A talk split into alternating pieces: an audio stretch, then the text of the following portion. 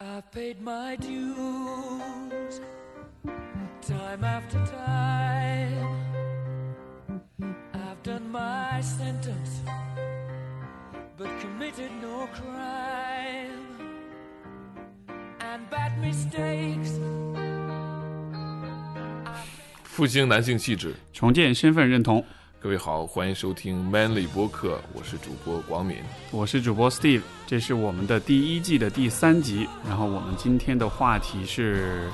竞争，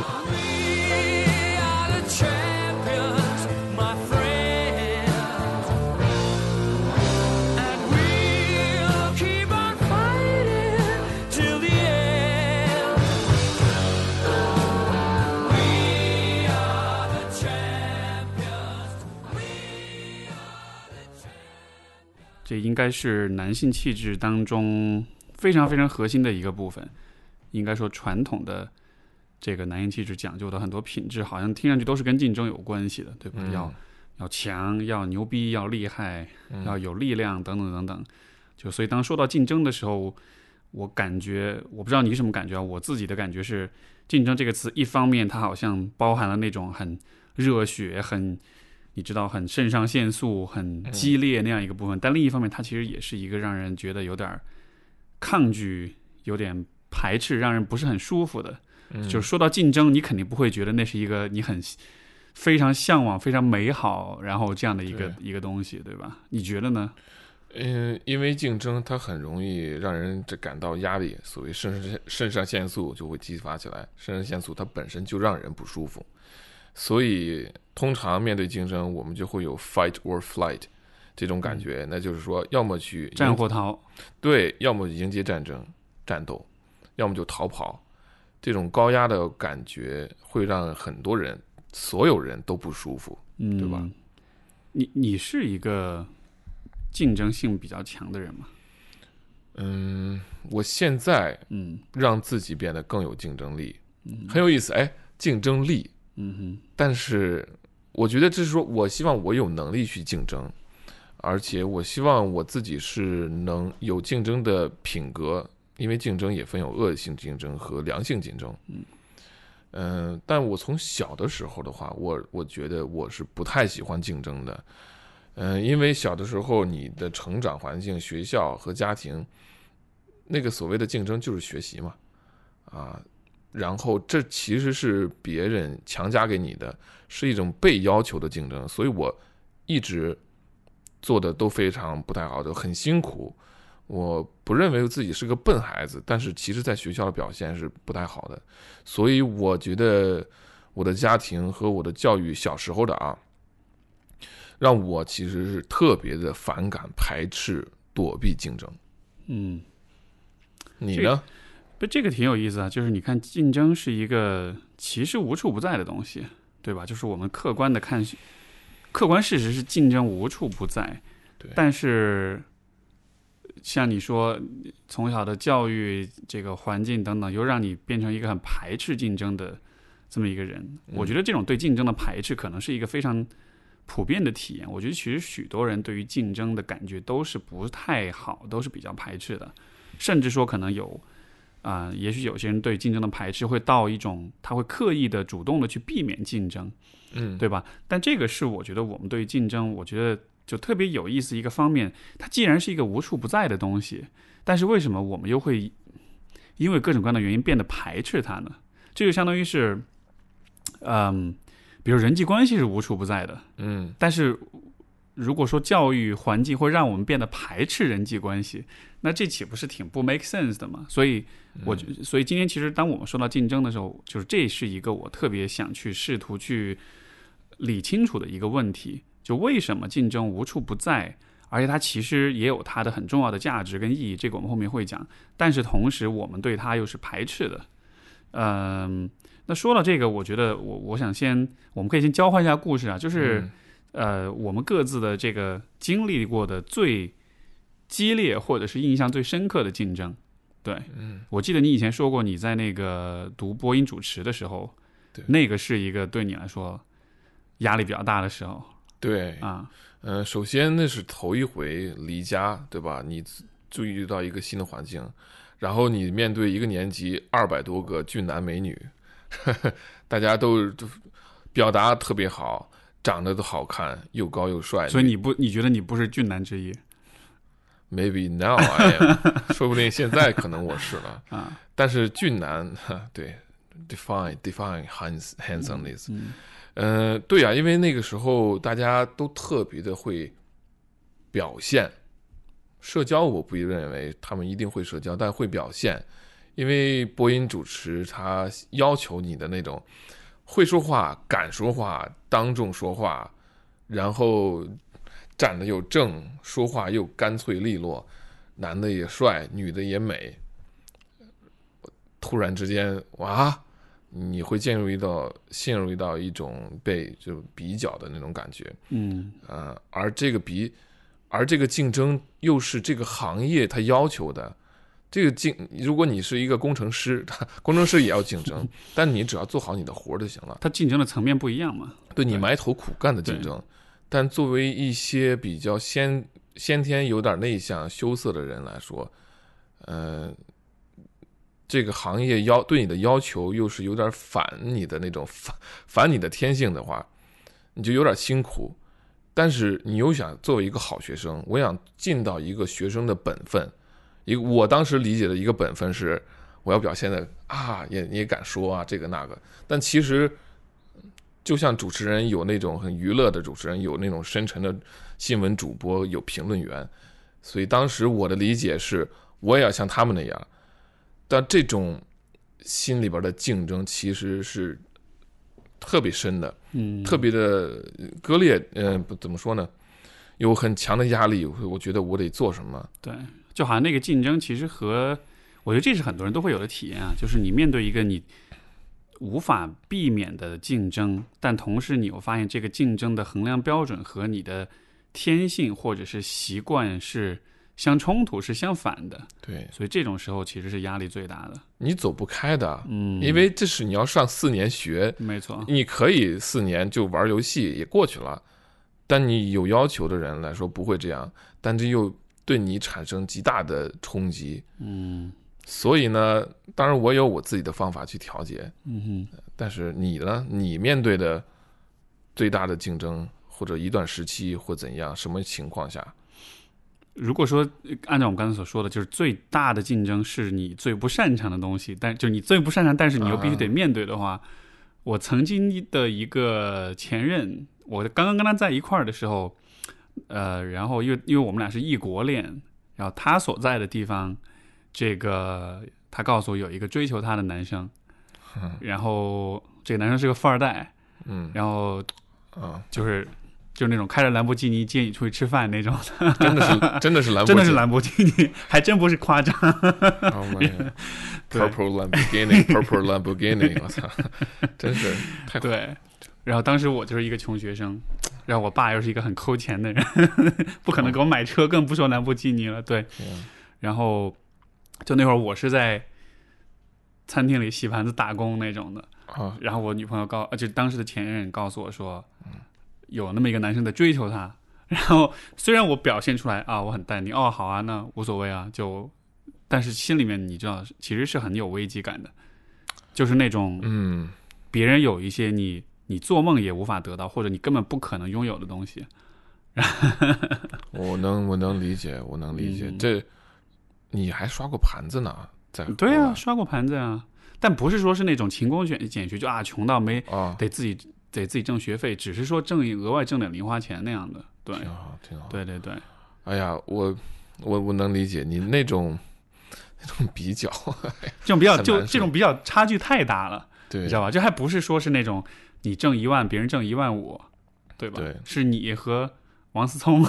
之间那种差别，那你当时怎么跟他说呢？没法跟他说这事儿，你能怎么说啊？这这是无解的，他当时在当时的状况下是无解的。嗯，那他当时给你说这个，他只是说到，其实他也是就可能也没有其他的什么意思，只是嗯提到这么一个人。对，但是你知道那种竞争，所以所以这是我觉得，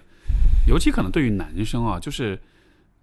我我感觉很多男性就是这辈子第一次真正的竞争，其实就你嗯因为你看你是到大学你才那个，就是呃，才这个面对到专业上的竞争，对吧？但是这种竞争，我觉得相对来说其实是一种比较成熟或者相对比较理性一点的竞争，因为他看的是某些方面的这种呃软实力或者是你的能力。嗯就当然相貌也有啊，但是你的对吧？你人际交往啊、你的这样的，但我觉得许多人这辈子其实最早接触到的竞争，其实是说直白点是性选择，对，就是男生女生之间，是是，对吧？我举这个例子还是大学的时候，但是其实嗯我们从很小的时候，可能小学开始吧，嗯小学我我的回忆当中，我的小学、初中、高中都会有一些最受欢迎的女生，嗯以及一些最受欢迎的男生。然后我们要做的，像我作为一个，呃，并不是那个最受欢迎的那个人，我要做的事情就是要选择，我要跟谁要尽量靠近，我要跟谁要 fit in，对吧？然后最受欢迎的女生，我会对她感兴趣，但其实同时有好几个女生，哎，好几个男生也对她感兴趣。嗯，包括我在初 初中的时候也是，我当时就暗恋一个女生一年两年多吧，哇塞，对，嗯然后但同时她是她的同桌以及她前面还是后面的一个男生，然后以及总之就是又有就是又有好几个男生也是围在他周围，也是很感兴趣那种的。然后那种你知道那种状况就特别麻烦，然后就让人特别，就是这种，这是可能我们对于竞争最早最早所有的那种体验。而且这种竞争，就学生之间这种关乎喜欢、关乎这个性选择的这种竞争，它又不是一个你能够怎么说呢？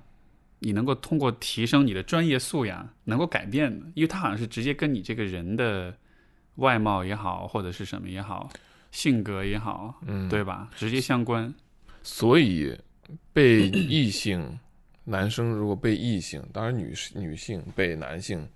拒绝的时候，尤其是性拒绝，嗯、拒绝你的这个示好，拒绝你的这种 courtesy 或者 romance，就是你想要跟他怎么样，这其实是非常非常伤人的啊！就这个感觉是非常糟糕的。嗯因为他他不是在拒绝你你的这个你的这些，就说你你会 take it personal，对，就直接把你这个人就说啊，是我这个人不好，他你不会想啊，我专业我学习这个钱，当然会有很多附加在外，就你这个人之外的一些价值，但是人很容易就说啊，我这个人被拒绝了。这种拒绝几次以后，人真的会非常的沮丧。那个沮丧会会影响你的。对，因为你想这个关系上的拒绝，基本上就是你的形象、你的身体，对吧？你这个人的一种整体的一种价值感，它和比如说你去工作去面试，你被拒了还不一样。面试被拒可能是你资历问题，但是这些东西是一些你可以获得来的。你的资历、你的经验、你的学位、收入等等等，就这些都是外界你知道你可以通过一些努力得到的。但是，就当你被异性，当你被这个你喜欢的人拒绝的时候，就通常来说，其实因为通常拒绝你的原因就是我我没有那么喜欢你，对吧？嗯那你说是什么呢？就是就因为喜欢这东西确实不是一个我们能人为操纵的这么一个东西，对吧？所以说，当你被就是当你被拒绝的原因是基于一个你无法掌控的因素的时候，你就会觉得那就是我这个人，就是 who I am 决定了这个结果，所以那种拒绝就是深深伤害的。因为这个那个时候你是没有决定权和嗯有努和和和你斡旋和努力的空间了。没错，就是说，就是你无论怎么努力，不行。没错，你就立刻你就放弃吧，没有啊结果。呃，对我觉得这是让人觉得特别难以接受的。但事实上，这样的情况是人生的常态。就是拒绝啊，嗯就是面对拒绝，就有些事你就是不行，就的确是有，你你怎么看？我倒不觉得这个是常态，就是我啊倒是觉得，我其实是觉得恰好是相反的，就是说，啊，呃，就是关系上性选择上的拒绝，其实反而是一种不那么典型的拒绝，就是其实是因为我们今天讲的是竞争，对吧？嗯，所以在这个关系上，就是这种两性关系里面的竞争，当你被拒绝的时候，可能确实是没有感觉。但是其实你看，在这个亲密关系之外的所有的竞争，我觉得基本上都是啊、只要是一个良性竞争，是一个有序的竞争，它其实都是在衡量你的某一些特定的品质和能力和资质，而且你也是能够在一定程度上去努力去去调整，然后去把握你的命运的。你你懂我意思吗？对，对，就是你看谈恋爱这事儿，OK，这确实是感觉我们无法把握，但是你的学习、你的工作、你的收入，你去做任何一项运动，对吧？职业上的发展什么的，其实都是还能够把握的。嗯，所以，所以我反倒是觉得，就是学生时代我们的竞争，我们面临的那个竞争是。你喜欢的人不喜欢你，或者同时几个人，就是你跟同事跟几个同性在竞争一个心仪的异性，但是就是因为这是我自己的经验，就是因为我一开始面对的竞争都是这种类型的竞争，所以他异性。对啊，对因为真的就是特别特别搞笑，就是小学的时候，就是我我也是，你我跟真是早熟，就是我跟班花是同桌，哎，我也是，然后然后就默默的喜欢了他三四年，但是那个时候他又跟其他几个特别受欢迎的男生关系比较近，你们小学就这么然后陈慧这么厉玩儿，对，嗯。初中的时候也有那种状况，高中会好一点，但是就是基本上就就是就是我这辈子遇到的最早的竞争都是这种形态的竞争，所以他反而就会给你带来一个错觉，就是竞争都是这样的，竞争都是你你上了就上，你不上你就完蛋，你也什么都做不了。什么意思？就是说，它都会让你觉得失败是一件你无法扭转的事情，或者说你的输赢是你没法掌控的，就好像一切都是提前定好的，别人就是比你高，就是比你帅，别人就是比你开朗、幽默、健谈、有魅力，所以你就没戏，对吧？但是事实就是，这是一个比较固定的思维，因为因为性因为两性关系的竞争确实是这样，我觉得在很大程度上，至少在学生时代是这样。啊，对但是就是我就会认为。成年人不一样了，对嗯，而且包括不同领域的竞争也不一样。但是因为就是这样的一个方面的竞争，他的印象是如此深刻，嗯，所以我就在那个时候的我就会以为所有的竞争都是这样的。那当你想象，如果竞争都是这种，一切都是预设好的，都是预定好的的话，给我带来的影响就是，我对于竞争这件事情其实就非常非常的排斥，因为竞争对于我来说就等于是它会证明我的失败，他会证明我的无可奈何。对，而失败和无可奈何之后，它会影响你的个人判断、个人价值。那个时候，你就会觉得这我没得选，或者我没的努力空间，就感觉把你这个人的价值就好像是被限定在那儿了，而被嗯限定是不不想的，不希望这样的。所以我可能会就是发展出来一个保护机制，那就是说，那我就不去竞争，或者我逃避，或者是我选一个这个竞争我能接受的，就我这个压力是我能够承受的，想要你明白的我的意思吧？对，而你说那种保护机制，我觉得还有一种很常见的方式，就是我我们反而会去唾弃那些竞争的人，我觉得啊，这些人俗气，对功利，这些人，然后你就有一种笑看风雨云淡。对，哎，我说，嗨，我这个人是不不不跟你不争不抢，这个那个，嗯，这个其实我觉得我们是看透，并且我们是非常有点唾弃的，就我们嗯会唾弃这种自我。你唾弃我不唾弃这样的人，我我挺理解的。真的吗？哎，我不是唾弃，唾弃有点嗯还是有一点很强烈的那种评判的这个感觉啊。就是我说，如果你真的能成为这样，我认为这是高人。嗯，但如果你是想要只告诉自己这么一个故事，你自把自己给合理化的话，那么我觉得，嗯，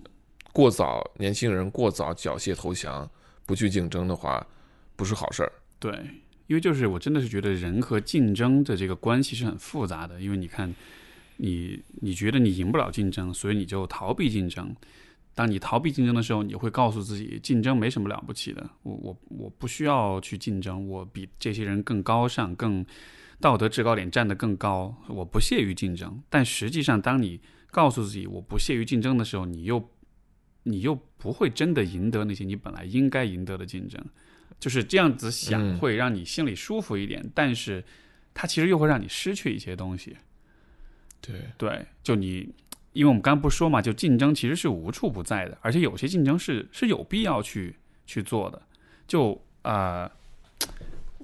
因因为你之前节目录之前，你不是说嘛，你觉得好像想要跟我想要请教或者想要问我关于竞争的很多问题，因为我觉得你是挺善于竞争的，对？吧？而且就是你看似很 不是看似啊，啊，很和善、很谦和，但是我要知道我自己，因为咱们私下交流多，我要知道，其实你工作状态、工作状态是非常的敬业，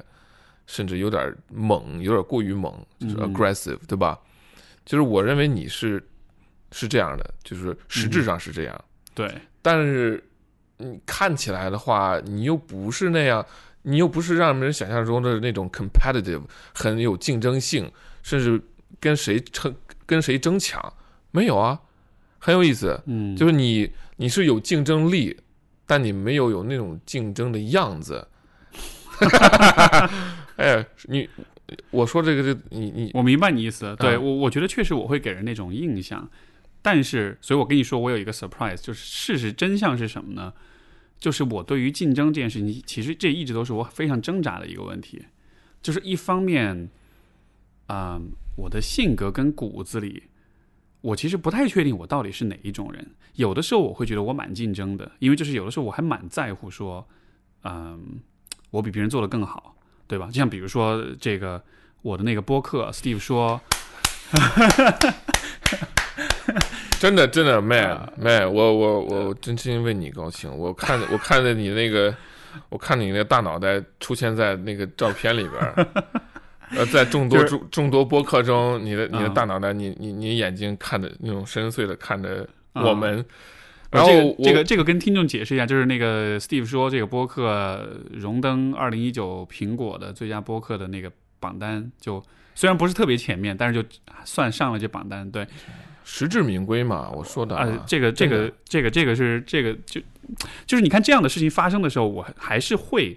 开心，我还是会感到非常满足，而且嗯我也真的是想要这样的事情多发生。嗯，就是这种对成就的需要，我确实是有，我也确实在乎这些事情。所以从这个角度来说，我好像是喜欢竞争，或者是我是需要竞争的。但是另一方面，就是我刚刚给你讲的，就是以往的经历是让我很排斥竞争这件事情的。而且我从小其实一直都是一个非常不喜欢竞争的人，所以这种矛盾其实一直都存在。你说你说这个竞争就是从和女性互动，那是一个方面，对，呃，然后延伸出在日常生活中，因为因为因为就是我妈就是一个很不，其实这一点就是我觉得跟她很像，其实她也是这样，就她很在乎成就，但同时她又是一个不管是表面还是她对她自己，她都是认为我我不喜欢竞争，我不屑于竞争，你知道吗？但我知道你的啊父亲是、是很是很努力的，因为你前面说他像削尖了脑袋一样去做很多事情、很多工作，那他肯定是很能竞争的一个人。嗯所以这就很复杂，就是那种心理，嗯就是我。所以今天为什么一说到竞争这个事儿，我就是这个话题，我其实非常的期待，因为这是一个，你看，对于你来说，你你你觉得我表面上看上去是很善于竞争的，就好像是我把这一切已经理顺了，我现在进入一个很，对吧？很很很嗯这个呃很很有序的一个状态，但事实是这件事情一直都。因为你不是在看那个陈海贤的那个《了不起的我》嘛，它里面就有一个观点，他就说人永远都没有就是真正的理顺了的时候，你在每一个阶段你都有不同的矛盾，你永远都是处在矛盾当中的。所以说到竞争，其实我真实的状态也是这样，就是一直是有一些矛盾的状况在里面。嗯，矛盾，那就就就播客来说的话，你嗯矛盾在哪儿呢？你节你的节目，我觉得我感觉好像是，因为你之前也说，我说我说 Steve，看你的博客做这么好，然后内容有这么深度，呃，我说 我说你肯定是不 care 有没有什么粉丝这个那个的，但是后来你说说我我都做了这么长时间了，你看他做了一年，他就他就什么怎么登榜单了，我说我后来我说哦，原来、嗯，原来大家也没有那么好像放得下，因为的确是你做了这个事情，你希望被人认可，你希望是能够获得被一个成就、排个序什么之类的。我觉得是因为这事儿，就到了成年之后，竞争就有点不一样，就它其实比年轻时候的竞争更复杂。因为我刚才说，年轻时候竞争就是这个女孩到底喜欢谁，对吧？就它其实是一个很单一维度的竞争，你们竞争的就是你们的形象或者你们的魅力，嗯但是你知道，就像做播客这种事儿，它其实又讲究有策略的问题。就是说，如果你带着很强的竞争心去做这个节目，你就会做不好。所以你得嗯告诉自己，你得很平和的去看待这件事儿，但同时你又需要带着一种我要把这个事儿做得特别好这样的一种心去对待每一个细节。这样的话，你才就它其实是一个怎么说呢？我觉得相比于小孩的那种心态，那种幼稚的竞争观，我觉得更成熟的竞争观其实是一种，其实是一种就是很兼容并蓄的，或者说是你能把呃两个矛盾的心态整合在一起的过程，就是我又不在乎竞争，但同时我又非常的竞争，你懂我意思吗？所以，所以我不在乎竞争，又非常对，嗯所以所以说才比如说做播客的时候就是这样。我一方面我不在乎说这个播客它的嗯形式是否足够的呃畅销，或者是否足够的娱乐化，就我有自己的坚持，这是我不在乎竞争的方面。但在乎竞争的方面，又是我是我是希望在这一个类型的内容当中，我是能把它做到特别好，能让大家能让我自己心里面的想法是，这能做成一个全国 number one 在这个品类里面的节目。咱们现在 Manly 播客，其你觉得？嗯其实我就在想，嗯，有一我在联系一本书，有一本嗯书叫《Own Your Weirdness》，嗯哼就是你，那拥有你的奇怪的那些怪异，对吧对吧？因为你要你要找到自己的那个 niche，你要找到自己的那个那个点，嗯，别人跟你竞什么争啊，对吧？我就要做这个深加工，往对，而且这个东西做播客，咱们第一季之前我也说到，我说我我我觉得这就是通过这个活动，通过这个 project，就是要梳理啊，这对我们是有好处的。嗯啊这个其实是你说我们在竞争，没没竞争啊，我只是要把我这个东西要做的最好。嗯、我觉得还从哪书里边看到什么，我还是我自己当时记的笔记。我认为竞争它就是它不是目的，它是手段，它是它是一种方式方法，它你呃怎么说呢？它最终是要对你于人于己于社会都是有好处的。没错，还有一个是不要刻意关注竞争，因为你刻意关注竞争的话，你忘了手手头的事儿了。嗯，你最终是要做那个事儿的，你不是要看那个结果的。所以结果固然重要，但你做事儿的这个过程，其实如果你能享受的话，我现在就很享受做咱们这个播客。呃，之后的有什么可能，那再说，对吧？这是我自己给自己的想法，你你是怎么看？哦，还有一个，你刚刚说得特别好一点，就是说小时候的竞争是非常单一的，一成年以后，你的竞争是无处不在，有时候你的不竞争都成为一种竞争，就你笑看风云乱，笑看风云淡，然后你比谁境界更高，这不是竞争吗？那也是竞争，对吧？你自己比谁境界更高，对比谁境界更高，你自己心里边会舒服一点儿。你看美国电影里边经常表现的一个桥段，或者是一个经典的场景，那就是，呃，高中的那帮高中生那里边那些特别就是打橄榄球的和啦啦队队长那帮人都特别的风光，他们是食物链顶端的那帮人，大家都觉得他们最酷，然后学习好的那些书呆子们就不被重视，然后但是等等成年五年、十年、十五年之后，再一看，哦，哎，这帮书呆子们都是有钱大老板，结果呢，这个 cheerleader 和这个就啦啦队队长、女队女女队长，还有这些打橄榄球的，还在原原来的小镇里边打工，呃，怎么？啊，这个其实很有意思一个东西。嗯如果你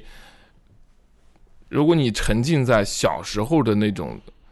很单一的竞争，你满足其中的话，你不成长了。对，你不受挫，你就不成长。没错，所以这是我觉得竞争这个东西真的得我们得更深的去理解它，因为真的我自己的人生体验，嗯，就是随着长大，你就越来越会发现，小时候我们的那种竞争观就太单纯了，就是小时候的竞争观就是有一个很单一的，只要学习好，只要长得帅，只要打球打得好，就能怎么样怎么样怎么样。但是你后来就会发现这个事儿其实特别复杂，嗯。你刚刚不是说到这个云淡风轻这个吗？我觉得我们在比较小的时候，其实大家都会有这样一种倾向，就是我们当我们发现自己竞争不过的时候，我们都会去找一个另外的一个我们认为更擅长的领域，然后在这个领域，就这个其实是人的本能。嗯比如说举个例子，以前中学时候那会儿不是就大家都流行放了学去网吧玩嘛，对，然后去网吧玩就，当时大家最喜欢玩的一个就是《星际争霸》是吗？我对们当时玩 CS，啊，对，星际呃那是后来，我那更早一点，CS 还没火的时候，你你比我稍微老两 老点儿，没错。然后最开始就大家都玩星际，但是星际呢，我玩的不好，嗯就是然后但是那个时候我玩的特别好的游戏是什么？是三角洲。就是就是又是又是一个更早的游戏，对也是射击类游戏，对，所以那会儿我就特别，我就我现在都记得当时每一次一帮同学去网吧里玩的时候，我就会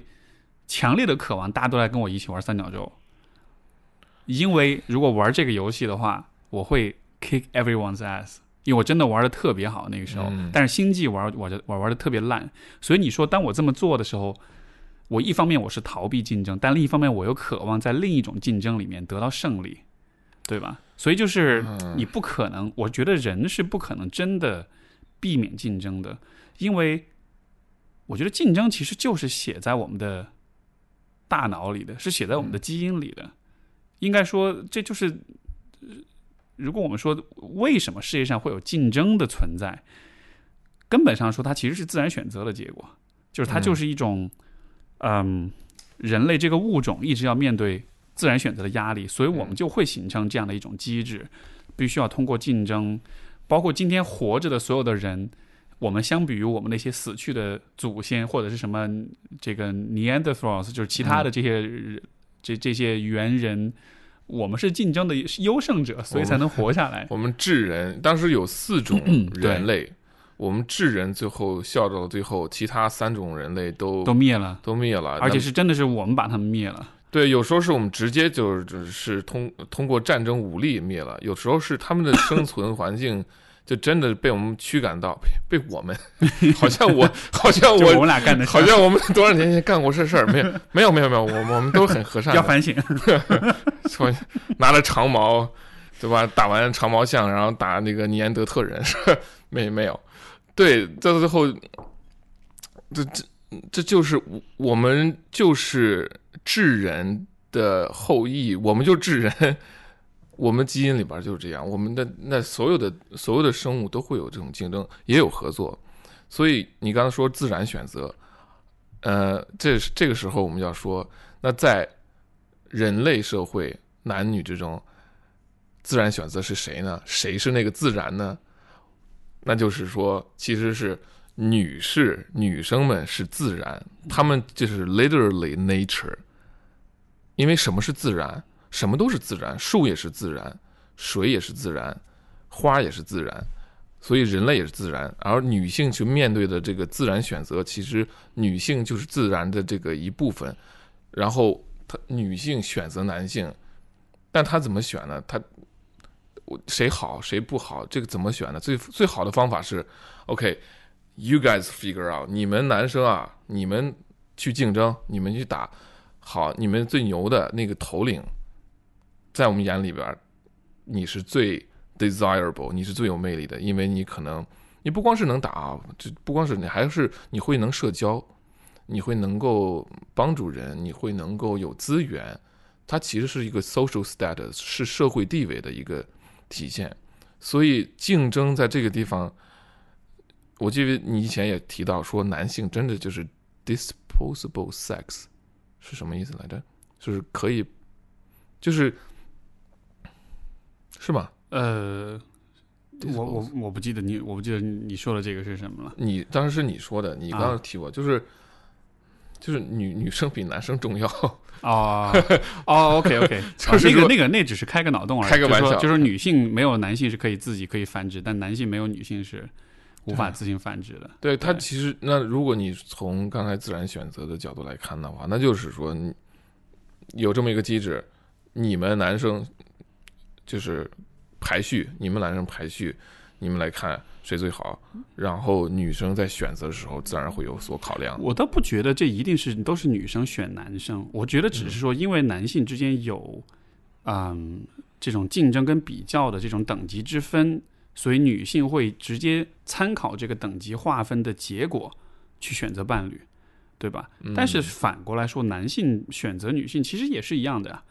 就是所以我们才会看谁更漂亮，谁胸更大，谁身材更好什么的，就是对吧？就男性不是视觉动物吗？为什么是这样？他也是通过这种视觉的标签来判断女性的生殖健康呀，判断她的这个繁育能力啊，这样子的。嗯我我我倒不觉得说一定只是女性在选男性，应该是说我的理解是，其实反而是说人的就是人我们的社会的每一个层面其实都存在竞争，都存在一些等级制度，谁更好谁更差，对吧？嗯我们在很多维度上，不管是两性关系也好，是呃。职业的发展也好，是社会关系也好，是权力、财富也好，就是全部都是有等级划分的。就这个等级划分，就是 hierarchy，这个等级划分在所有的领域基本上都是存在的。对这的确是，对，所以在所以在这样的情况之下，不论你做任何事情，你都需要面对竞争这件事情的存在。嗯就是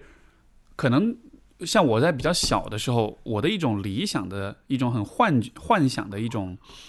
呃想法是说，也许某一种生活方式或者某一种价值观或者某一种环境是不存在竞争的，这样子我、没错，这样子我就可以很舒服的活着，我就不需要有任何的自卑也好、屈辱也好、挫败也好。啊、自我谴责，就是我们真的是会想象竞争是不存在的。我想，我小时候我上小学、初中时候，我说妈，以后我要去深山老林里边生活。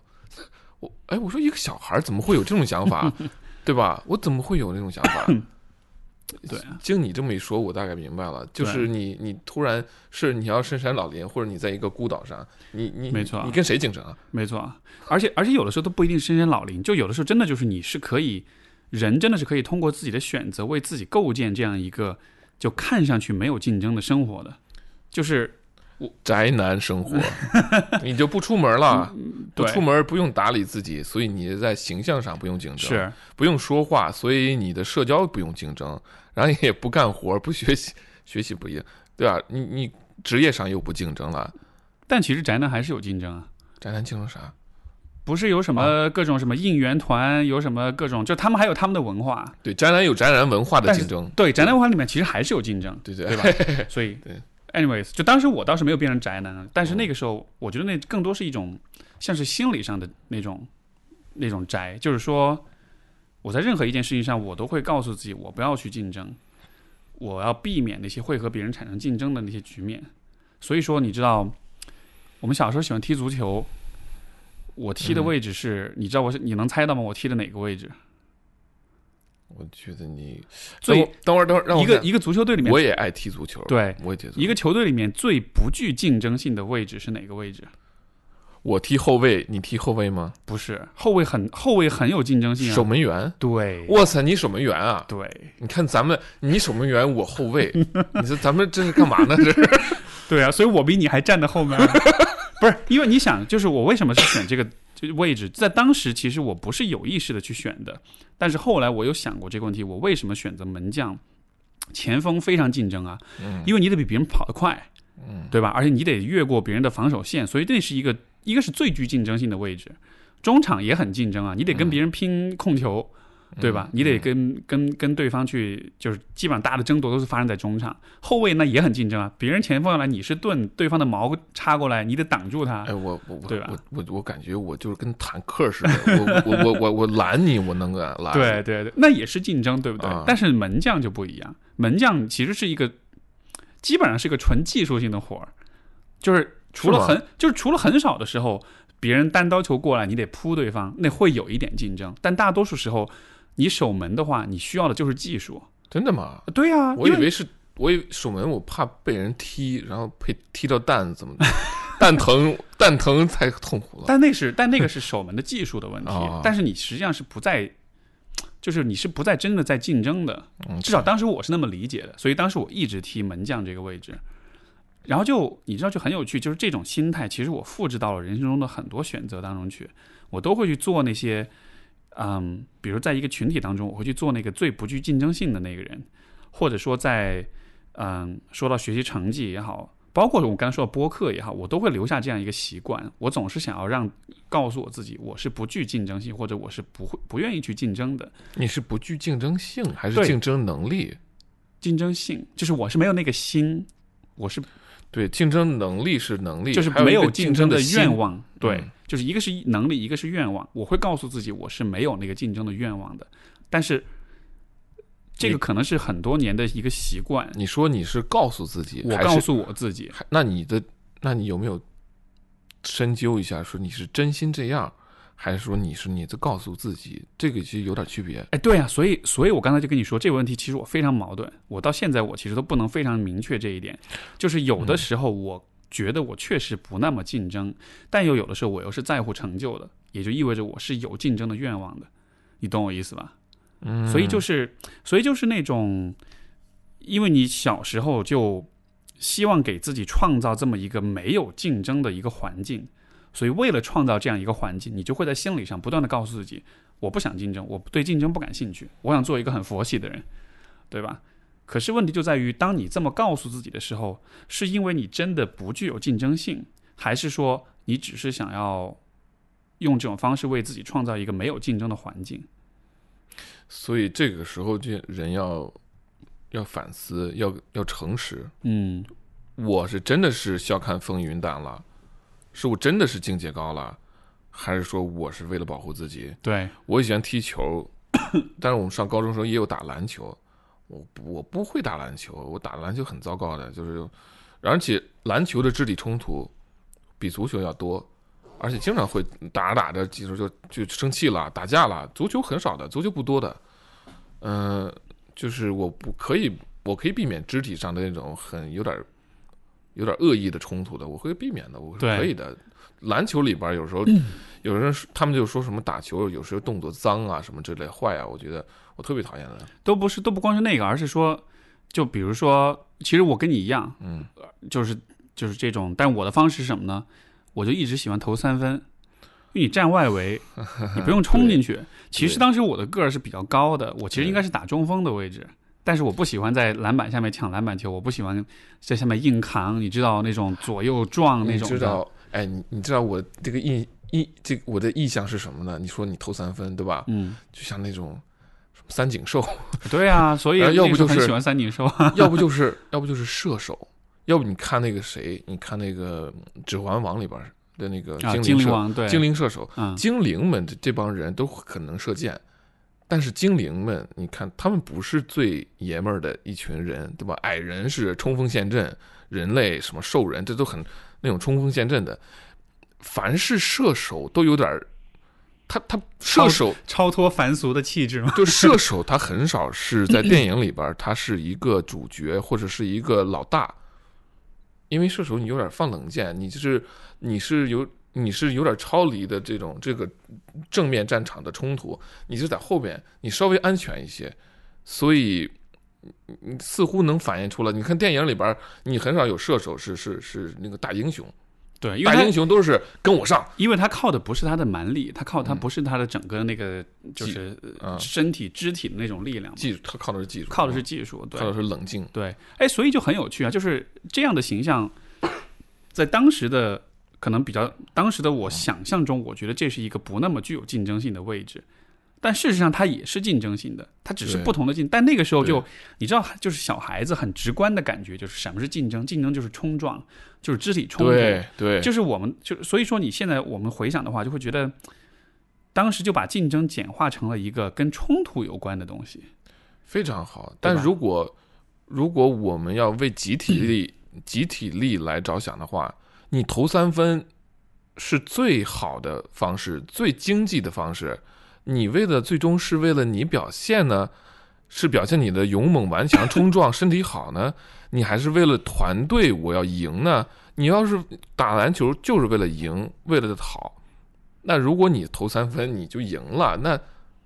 没错，对不对？没错所以这个是一个思维转变，你是为了表现自己，还是为了团队价值？是，所以所以就是，我觉得这也是因为我们今天讲的其实就是竞争意识，就是我们怎么理解竞争。我觉得这个是我在我的竞争意识在进化的过程中，我觉得特别重要的一个一个变化，或者说是一个里程碑。就是有一天你意识到，竞争不是一个，就竞争不一定是和直接的正面的冲突有关，竞争其实意味着就是你扮演什么样的角色。然后你的这个角色是能给你或者是能给你所归属的群体带来很很有效，就是很很大的价值的。这个价值就像玩游戏一样，你不一定要做扮演战士的角色，你不一定要去做那个正面硬刚的人。就当然你你愿意扮演，那也也 OK。但是一个团队或者一个群体当中是需要有不同的角色、对对，不同的人来做不同的事情的。所以说，啊、我说到这儿，我想到一部电影，就是《钢锯岭》，那个《血战钢锯岭，血战钢锯岭》啊对那个梅尔吉布森拍的那个片子，对吧？对，非常好。这个片子就是，呃，如果大家没有看过的话，它基本上就是讲在二战的时候有一个美国的一个年轻人，然后呢，他是有这个，他跟他的个人原因具体就不剧透了，他有因为个人原因，他个人就是信仰原因，个人信仰的原因，就他就是坚持一点，就是他绝对不要拿枪，但他同时又是海军陆战队，所以这个事儿就在当时在军营当中引起了很大的这种呃波动跟争议，包括后来他真的就上了战场，他就当当了个医疗兵，嗯，然后。一开始大家是对他是非常的否定的，因为说你去打仗你都不愿意拿枪，那你到底是要干嘛？他因此还遭遇很多很多的敌意，对吧？恶意、嗯被打呀什么的。对后来上了战场之后，就是在他身上也没有枪，但是他就是作为一个医疗兵，就是就是徒手救下了好像很多很多人的性命，对吧？在晚上战火之下，把这些战友一个一个背下来，一个一个背下来，救了很多人的性命。到了最后，大家都觉得特特别了不起。你说这儿的时候，我的鸡皮疙瘩起来了，因为那个场景非常的好，嗯对非常美。然后，但就是，但是这个电影其实我想说的不是主角，谁呢？我想说的反而是另外一个人，就是他的战友当中有一个肌肉男啊，你记得吧？就那个他叫好莱坞是吗？那个、呃那个人叫什么来着？我记不得了起了个特别好玩的名字。对对对，对那个肌肉男就是最开始在这一群人当中最恨他的，嗯因为就觉得你不拿枪，他是带头打他那个人，嗯对吧？也是最瞧不起他，因为那个肌肉男代表的就是那种传统的那种最爷们儿，最最爷们儿、最正面刚的那种人，对吧？他就特别瞧不起这个人，说你一个你一个你一个瘦弱的这个小屁孩儿，你又不拿枪，对吧？那你是要怎么样？你是要上战场让我们保护你吗？就他特别特别瞧不起这个人，因为在他的那个竞争意识当中，这是最弱的人，这是最怂的人。但是到了后来，你看他的态度的转变，到了后来，他看到这个人就是这个主角在战场上那种展表现之后，他最后是真的发自内心的尊重他的，对，是的，包括最后还还救了他嘛。救了他，对，然后最后好像他他也这个牺牲了自己那样子的，对吧？就是所以他那个角色的转变，我觉得就特别有意思。我在看这个片儿的时候，我一方面看的是主角那个英雄故事，但另一方面我也注意到这个人，我其实觉得他的这个转变是蛮能，我是蛮能有共鸣。就是以往我对自己的竞争的那种想象，就是我要变成一个肌肉男这样子的人。虽然我不是，但是我梦想着我能变成那样。但到了后来，你会发现说，哎，其实不一定啊。你要做的不是说，嗯，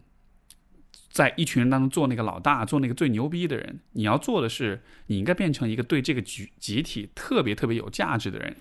以至于这种价值是会被那个最肌肉男的人也承认。嗯，我明白，你要的是那个，你要的是竞争的那个壳那个样子，还是说你要的是真正的通过个你自己心中的那个价值判断中的竞争，来给整体、给集体、给更多的人带来利益？对，所以这个这个才是竞争最重要的一个意义。对，所以就是我才会觉得说，竞争为什么世界上会有竞争？这个也是我这两天准备这个节目，我就把这个问题想得很深。然后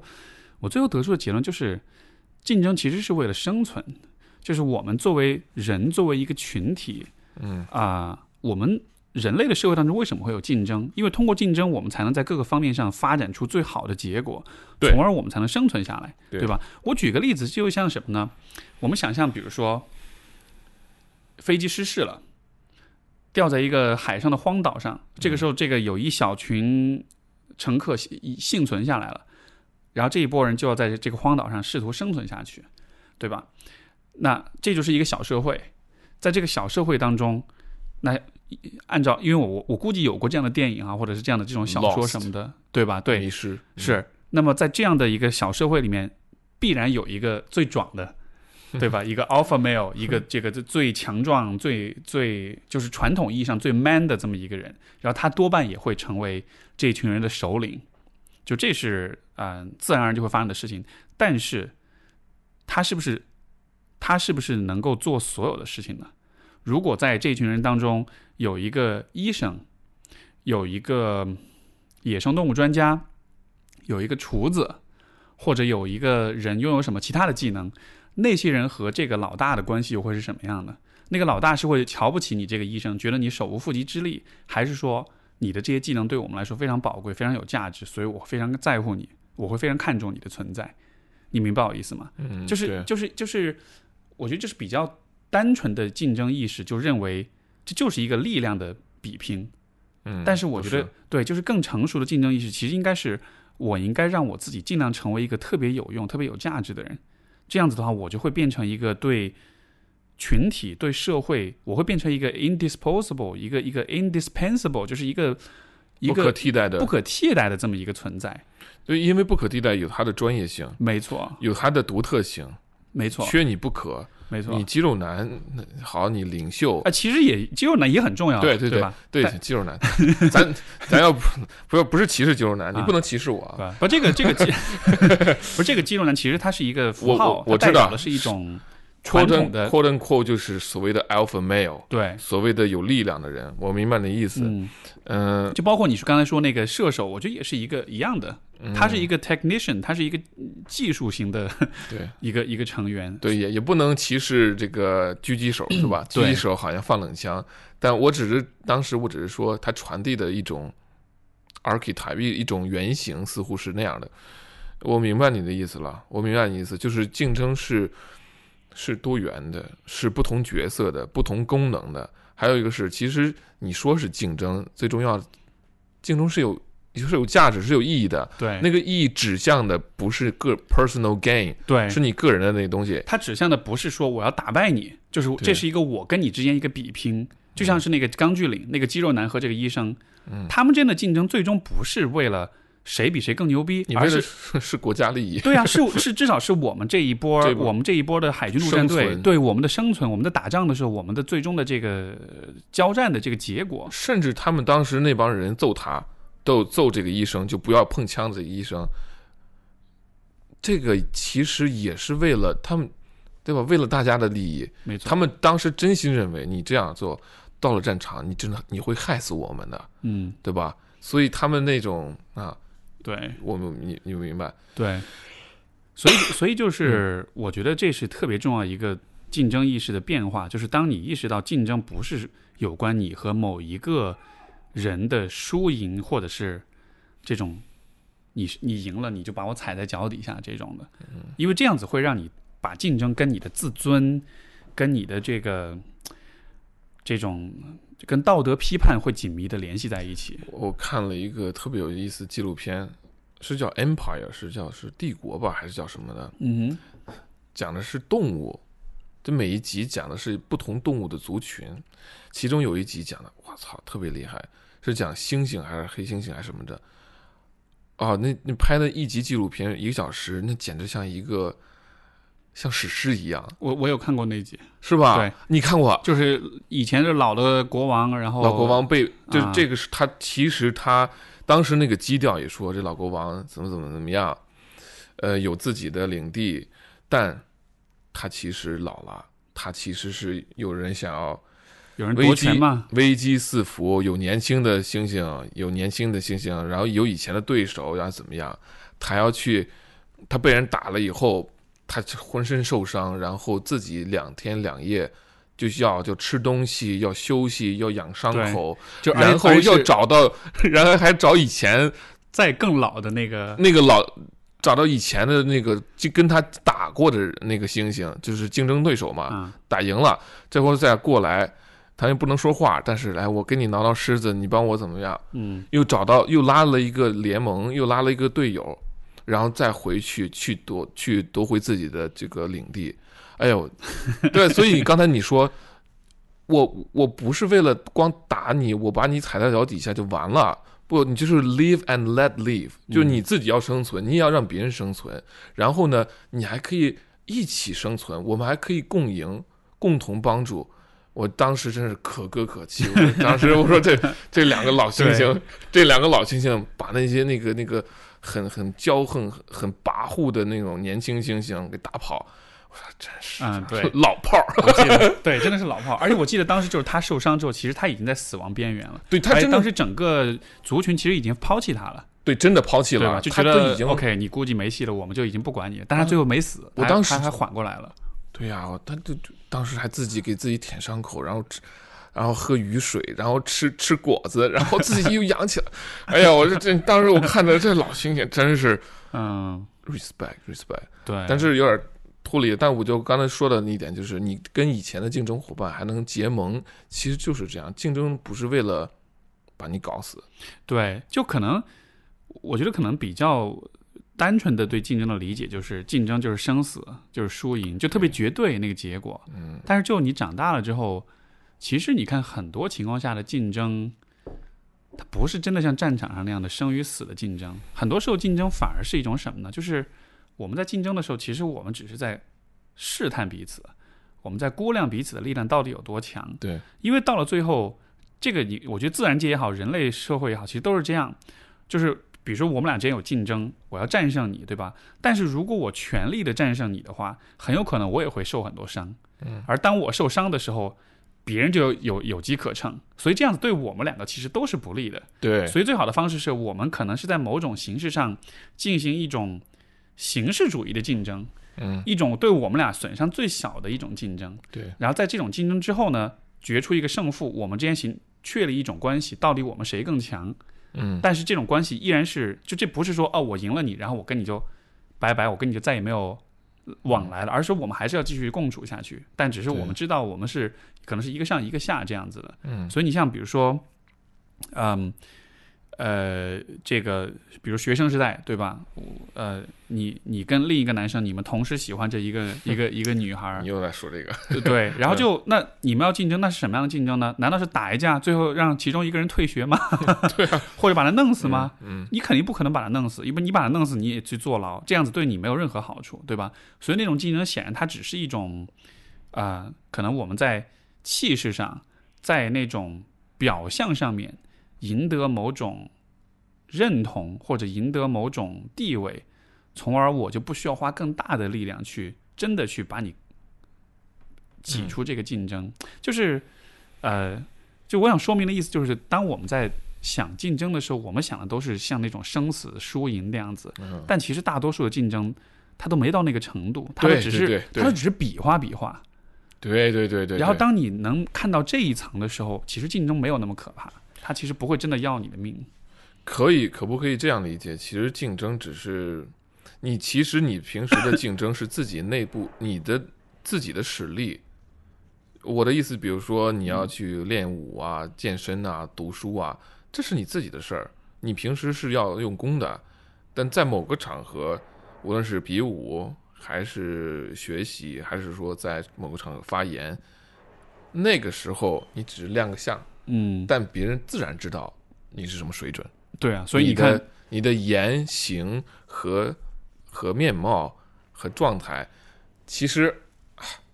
已经够了，OK 了，没真没到要怎么样比划比划，也不也不要说辩论比赛，所以所以你知道这个，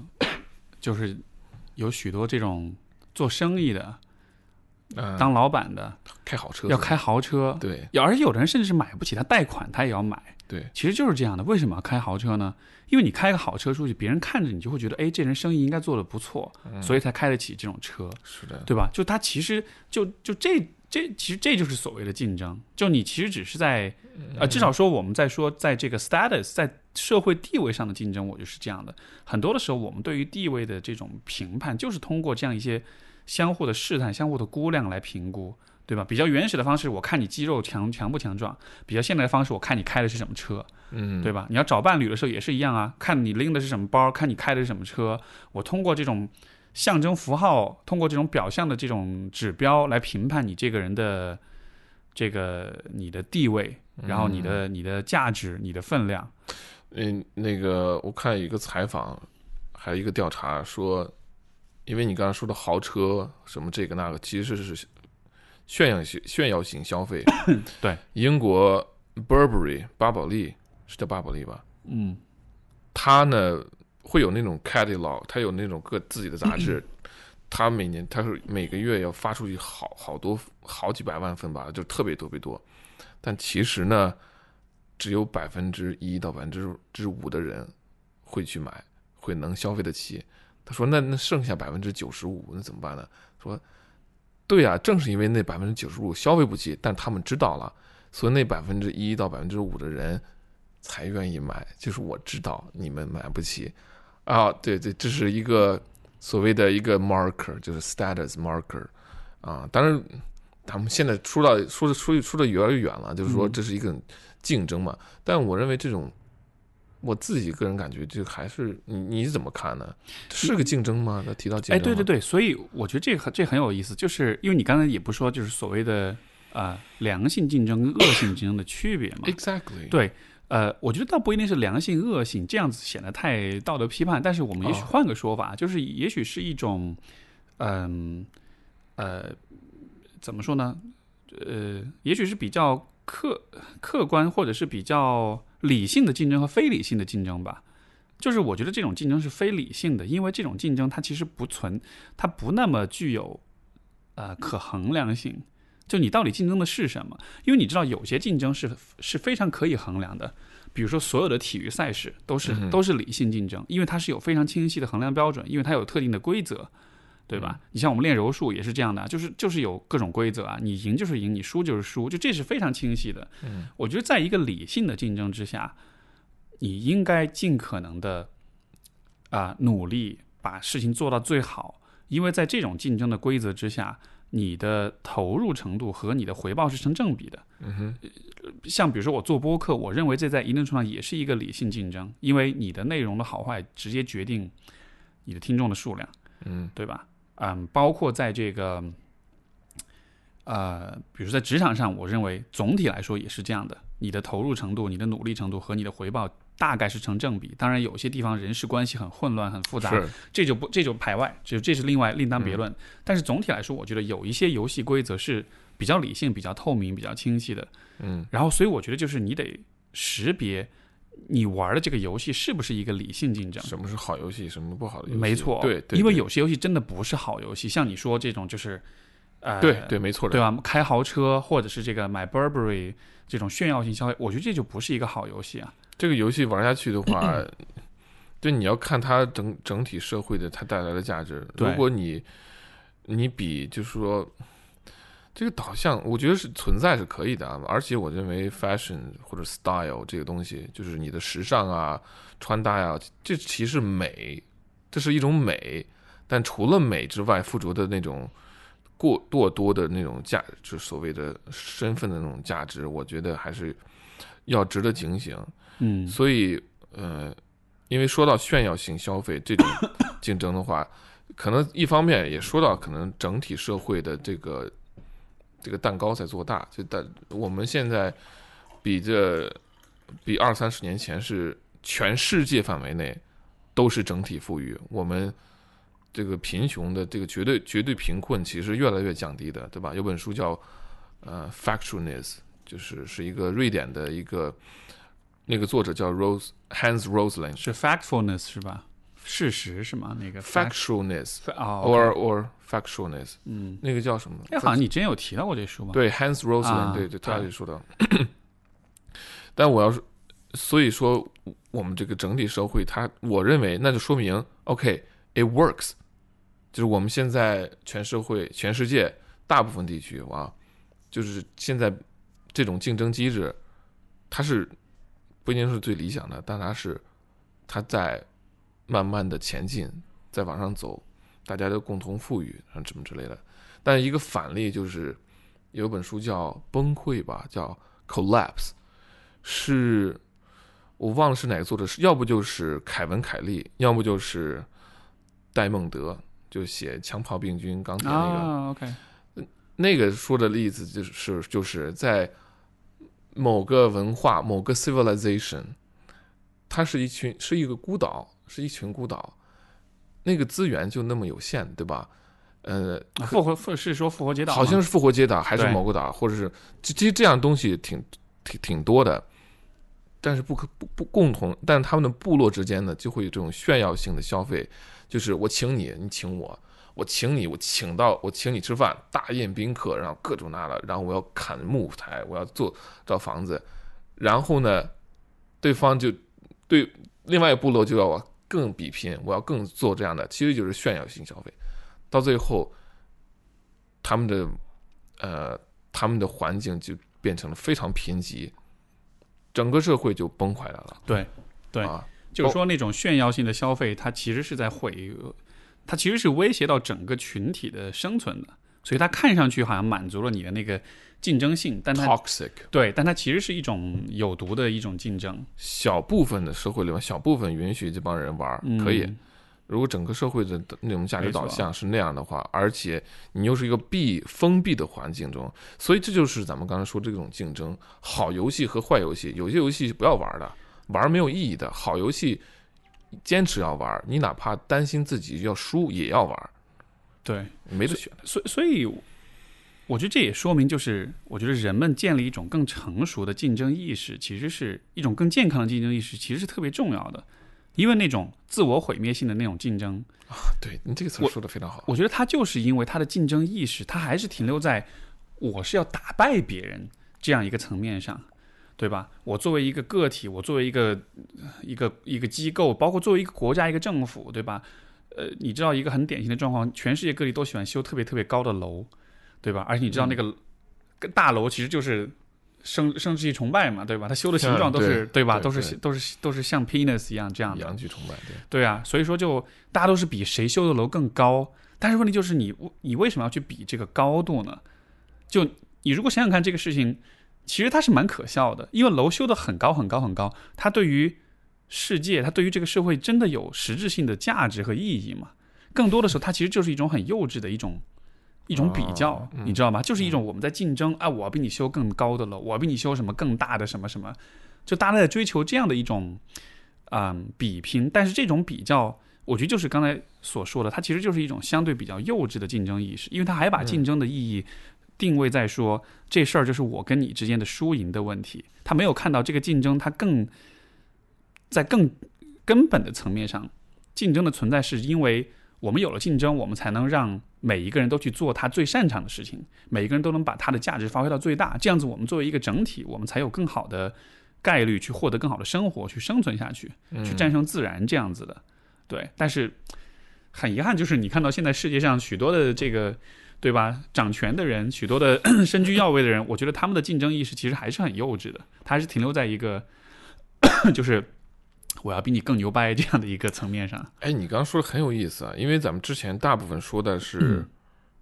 个人的竞争，或者小范围的竞争，然后又说到社会的竞争，现在 终于你刚刚提到国家级了，国家层级的竞争很有意思。大国和小国竞争的策略不一样，肯定不一样，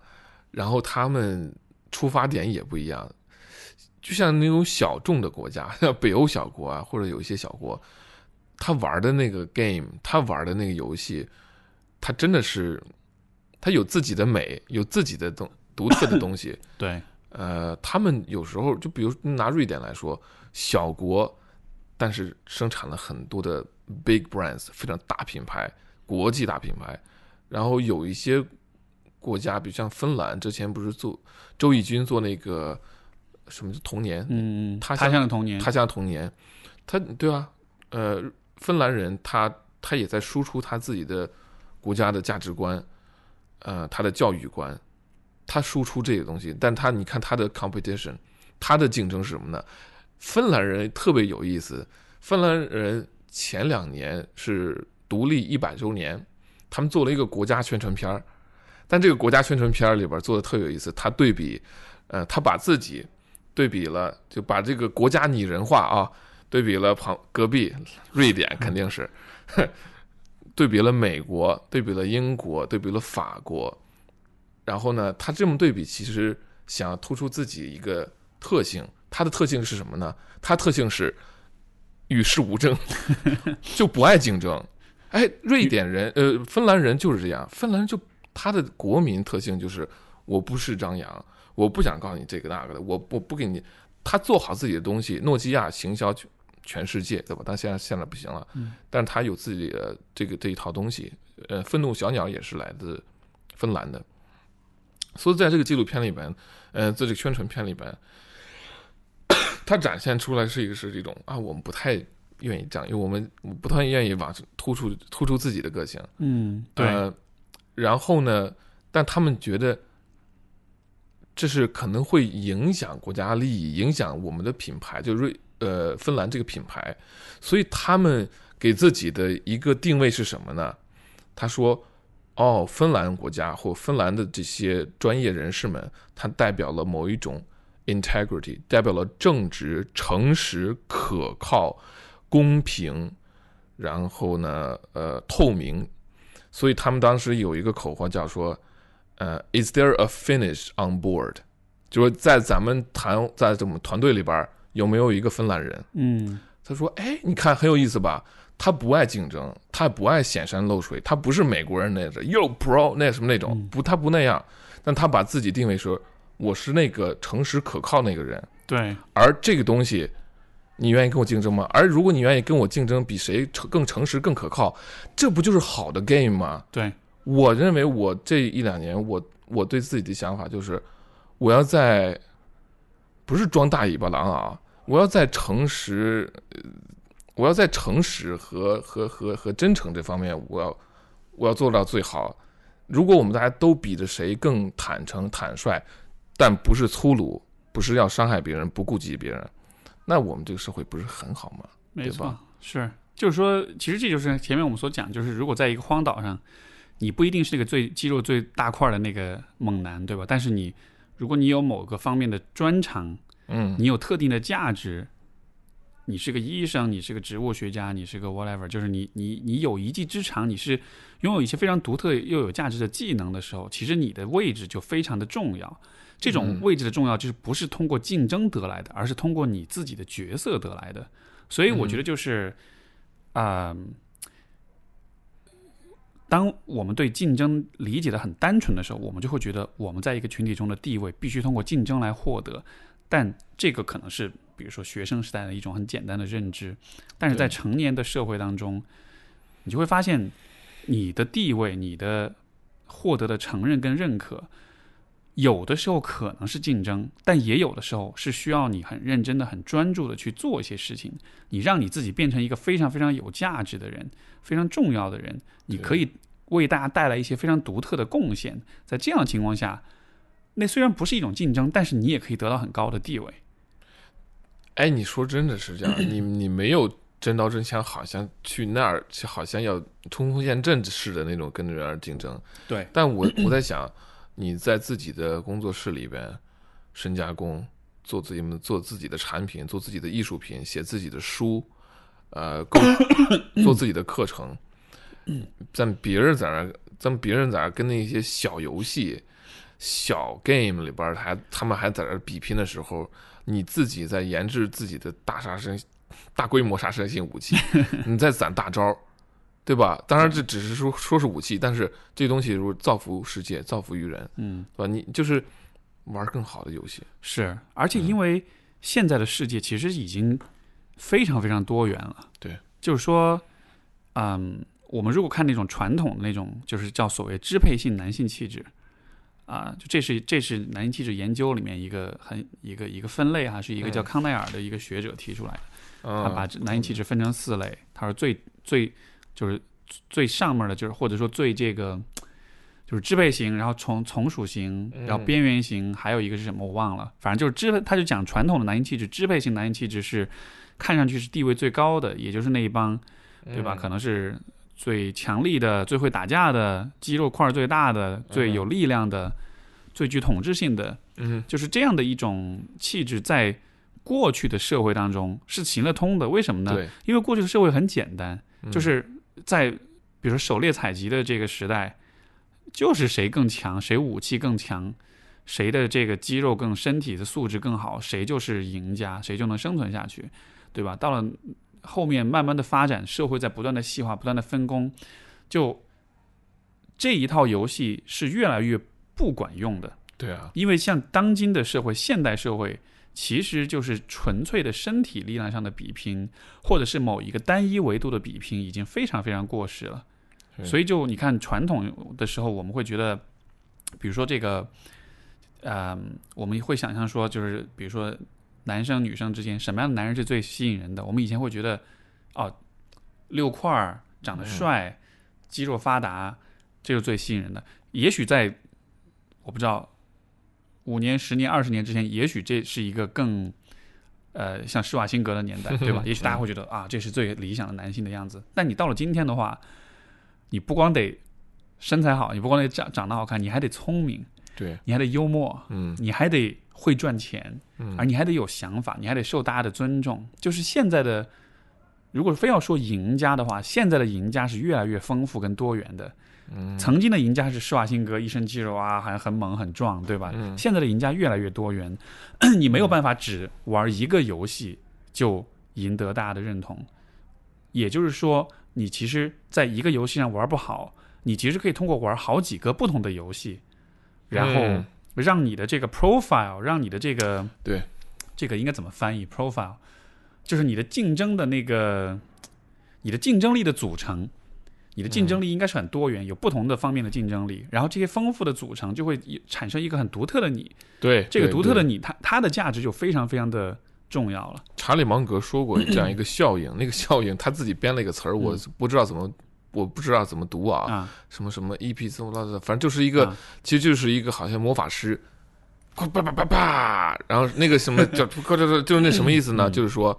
你又懂心理学，嗯。你又懂财会，啊，对，你又懂投资，你又学哲学，你又研究生物学，然后进化心理学，这个那个，当你所有的东西你都融会贯通之后呢，你就会有一个啊，我明白了，你会掌握。所以说，嗯、所以 Joe Rogan 就是这样一个角色，对他又解说这种打拳的比赛，他又拍以前拍那种电视纪录片儿，他又是 comedian，他也拍过电视，呃，他又自己做播客，他播客今年苹果那个啊 overall 最 popular 第一名，是吧？对，太太厉害了。他嗯，对啊几百万的播放那种，而且很有意思是，他的不同角色又相互给可以那什么怎么说呢？比如说他相互补充，相互互补充丰富，对，一个是相互补充，还有一个是他可以从这方面的粉丝导到他那边，没错，然后又跨界的就遇到了很多很好的关系，comedian 和一个打拳，然后放在一块儿，哎，这很有意思，就是就玩就玩自己的游戏，玩的非常好，对，嗯所以你看，这就是我觉得更为先进的，或者说更与时俱进的一种竞争意识。就是如果你想赢得竞争，你应该让自己变成全才，让自己多方面发展，而不是说只靠一个游戏所谓所谓斜杠青年，你知道啊、吗？对，就 slash 是我知道，但是这个我觉得跟斜杠青年又又有点不同，因为斜杠青年更像是一种。你从各个角度去，就是他还是为了生存，你做各种事儿 养活自己这样的。嗯，但是我觉得你需要竞争的话，你不一定做的每一件事都是为了生存，就还是有很多事情是跟创造价值有关系的。就我觉得这个对比一下，其实是我觉得可能许多人在小时候传统的接受那种传统竞争观念，包括父母那一代，因为他们那一代生活的那个社会太简单了，对，就他们那个时代也是有竞争，但他们的竞争真的很单纯。对吧？你说你的父母如果有上山下乡过，那就是看谁工分挣得多啊，看谁干活努力啊，对吧？包括你说在这个大锅饭的年代，国企其实是没就这种制度是去竞争化的，它是让人们不想要竞争的。所以说，其实我们的上一辈人他们的竞争意识是非常的幼稚，是非常单纯的。嗯，所以说，你看小时候父母教育就比较年长一点的父母啊，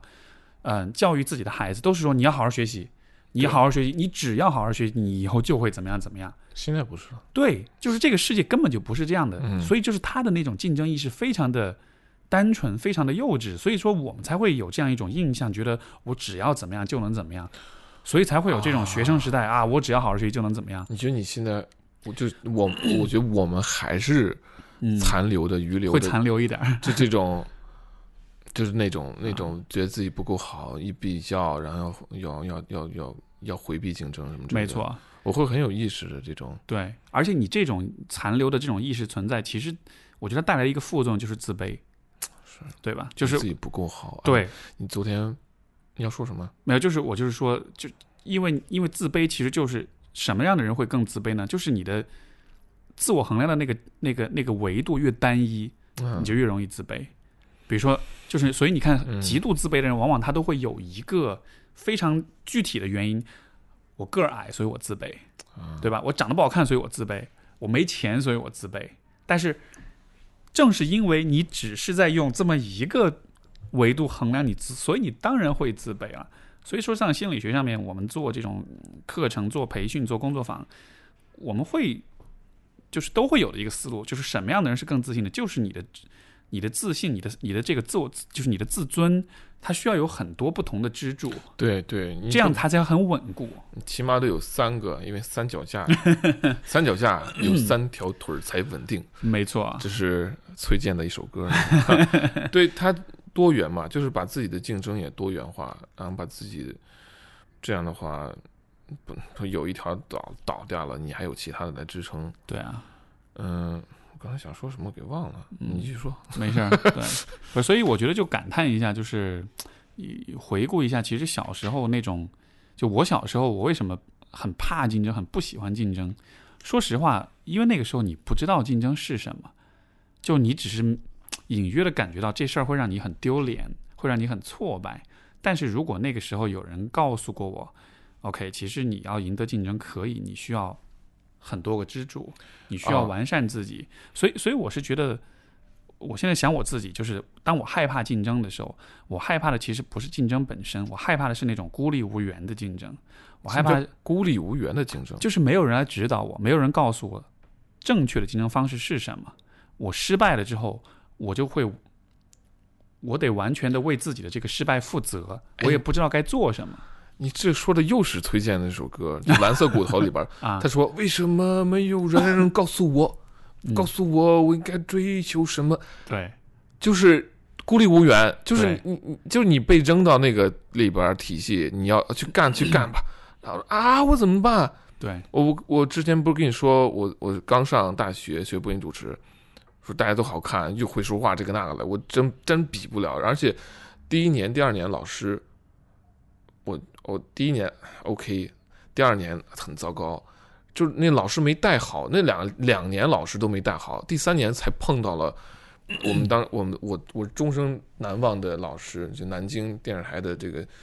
新闻主播韩永莲老师，他对我影响非常大，直接把我给就从一个就是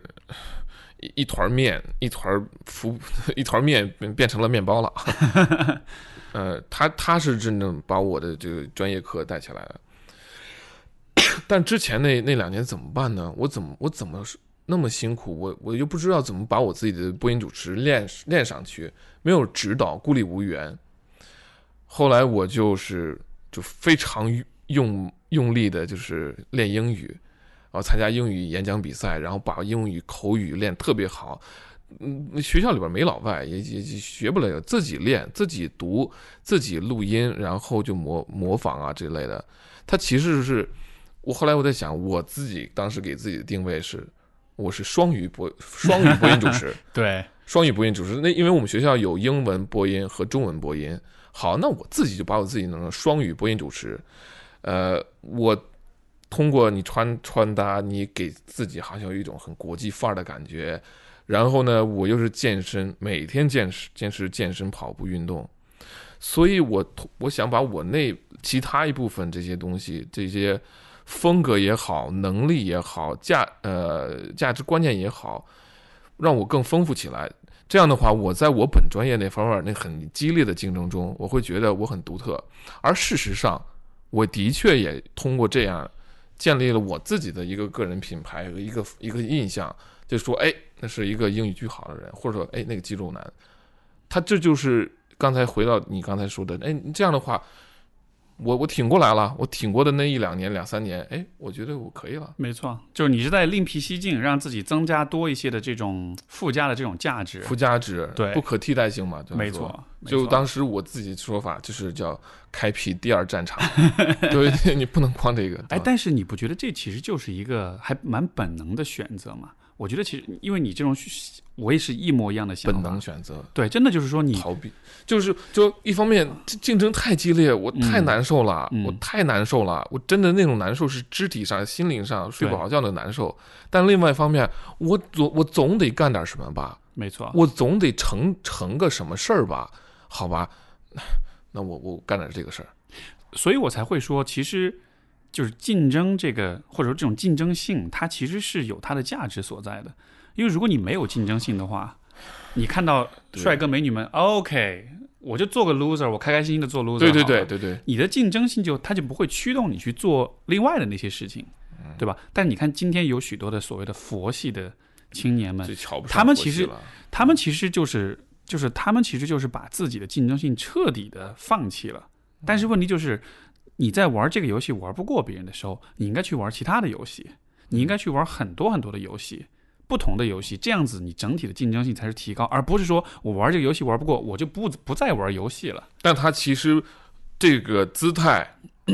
他把这种不玩游戏的姿态又要宣告于世界。嗯你宣告世界，如果你真不在乎的话，你宣告世界又干嘛呢？你给大家一个很佛系的一个态度，然后你佛系就成为你很大的一个标签。对，然后呢，其实你是获得了 social status，你的社会的地位提高了，通过你的这种佛系的标签，或者说有很多人和你一样的佛系，他和他把你他承认你的存在，或者是你得到一种归属感。你，说这家伙 佛系，就是，但但其实很很这就很很奇怪。你的，如果你真佛系的话，你别你别那样，对吧？嗯然后我我认为其实是一种，其实是他这种这种这种姿态，他是受益的。嗯或者说，呃当你变得很佛系的时候，实际上你其实就变成了一个 disposable 的人，你就变成了一个其实对整个社会来说不是不会有特别多价值的人，就相当于是比如说。如果有一个，就还是刚刚那个荒岛生存的那个思想实验，对吧？这一波人里面有一个特人特别佛系，他什么都不会，他就特别佛系。是，那我留你干嘛对？你还多一张嘴，你还多消耗资源，但你什么都不会，你也什么都不想做，对吧？就当然这个是很极端的一个比喻，但是我的点就在于说，嗯呃，所谓的佛系或者说拒绝去竞争、放弃竞争的话，它对不管是对于个体还是对于整个群体来说，其实都没有好处。而如果你这么选择，仅仅是因为你觉得你赢不了竞争的话，我觉得这就特别可惜，因为你是可以赢竞争，你是可以像对吧广敏这样，你赢不了这个游戏，你去玩其他的游戏，本来是有这么一个路径存在的。我不排除有些人他真的发自内心，他就是不喜欢任何形式竞争。OK，fine，、那你是天生是这样的人，那就算了。但是我觉得更多的人是在于，他只是看到了那些他玩不过的游戏，但是实际上，嗯、对吧？你是可以很多样化你自己的这个竞争性，或者是这个这个你的 profile，你是可以让它更丰富的，让它更多元的。我那为什么有些很多人是他是看不到这样的一个多元的可能性呢？为什么他就就只看到眼前这一点呢？你不觉得其实当年我们也没有看见吗？啊，哎呀，对对对，对吧那我们为什么现在？我不知道啊，你想想看你是怎么看到的？我觉得可以 就像你你见识吧，嗯你要多见些人，要要去不同的城市走走，嗯哪怕不出国，你要去不同的城市走走，见不同领域的人。你文科生要跟理科生交聊聊聊，聊聊宇宙，聊聊物理。理科生也不要有那种迷之自信，就是说认为文科生一切都是那，就是这个那个的。现在理科生是理科生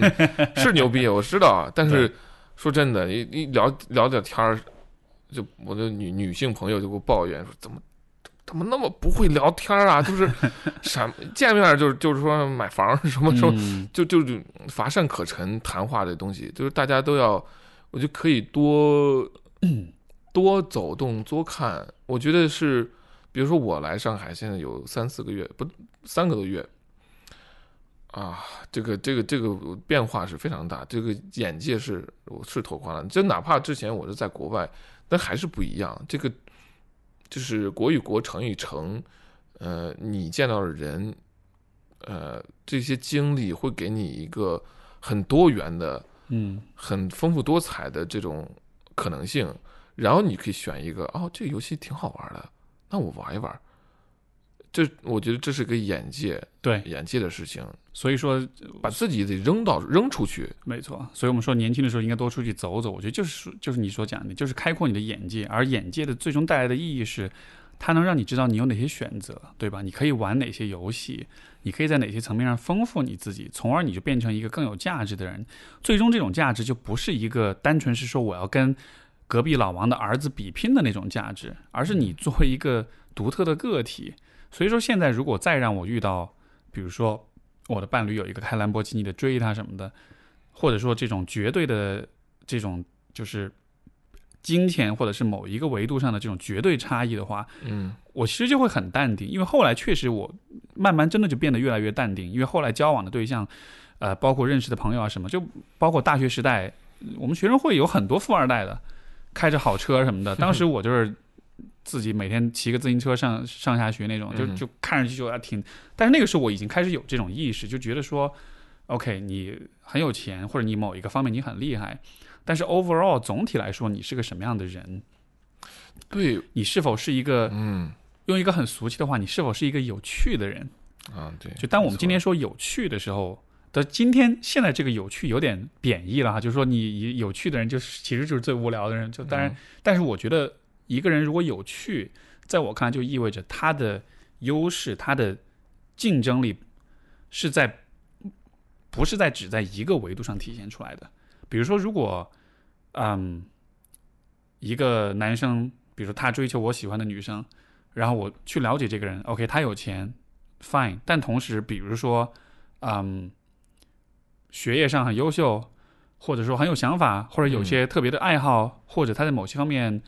呃，比如说他是个他是玩乐队的，但他同时又是又写了书，他同时又发了论文，就是有很多不同的维度的话，当我遇到这样子的人的时候，我就会觉得 OK，我输给他是一点都我一点都不会觉得我自己是对，啊 我明白。我反而觉得很心悦诚服，我反而会想跟这样人做朋友，因为我觉得这样人是是我的偶像，是我的模范，你懂我意思吧？对，你看没有？就你你玩的是跟他，似乎你是一个 game，你嗯你跟他一个竞争，你要跟这个男生竞争另外一个女朋友，呃，女女生。嗯哼，那好了，那如果你你带着搞死他的心态，那是这样。但好，如果你跟这个男的 OK，man，you're cool，you're man，然后咱们做朋友，然后你这个人变得更好的话，你可以玩更大的 game，更多的 game，对，那不是更好吗？你还是要合作的。所以我所以你知道 我以前就前几年有一回我回家，然后我我爸就说过一句话，当时让我特别骄傲，他就说，他说你的这种。大家都说你优，因为他经常在朋友圈会发关于我的事情，就很多人就说我优秀，对吧？嗯。然后他有一次就说，他说大家都会说你很优秀，但是我觉得你这种优秀是挺怪的一种优秀，因为其实跟大家那种优秀没法比，所以到了最后就成了一个大家都说你优秀，但是那是因为他们他们找不到一个参照对象，他们就觉得你很独特，所以才觉得你很优秀。啊，很怪的优秀，就是独一无二的优秀。哎，真对这这讲真就是因为就比如说他的朋友的小孩是啊某个大公司高管、有钱什么的，对吧？但是他们他没有写过书啊，对他对啊，对啊们没有做播客啊，他没有出版很多东西啊，他们没有做过很多就是这种很很被人关注的这种有价值、有社会意义的这种事情啊，没有，对吧？哎，但是我有啊，嗯，然后他们可能好车好房子，但是当他们家里谁这个对吧，心理上出问题的时候，他帮不了啊。哎，这你说对我我因为哎，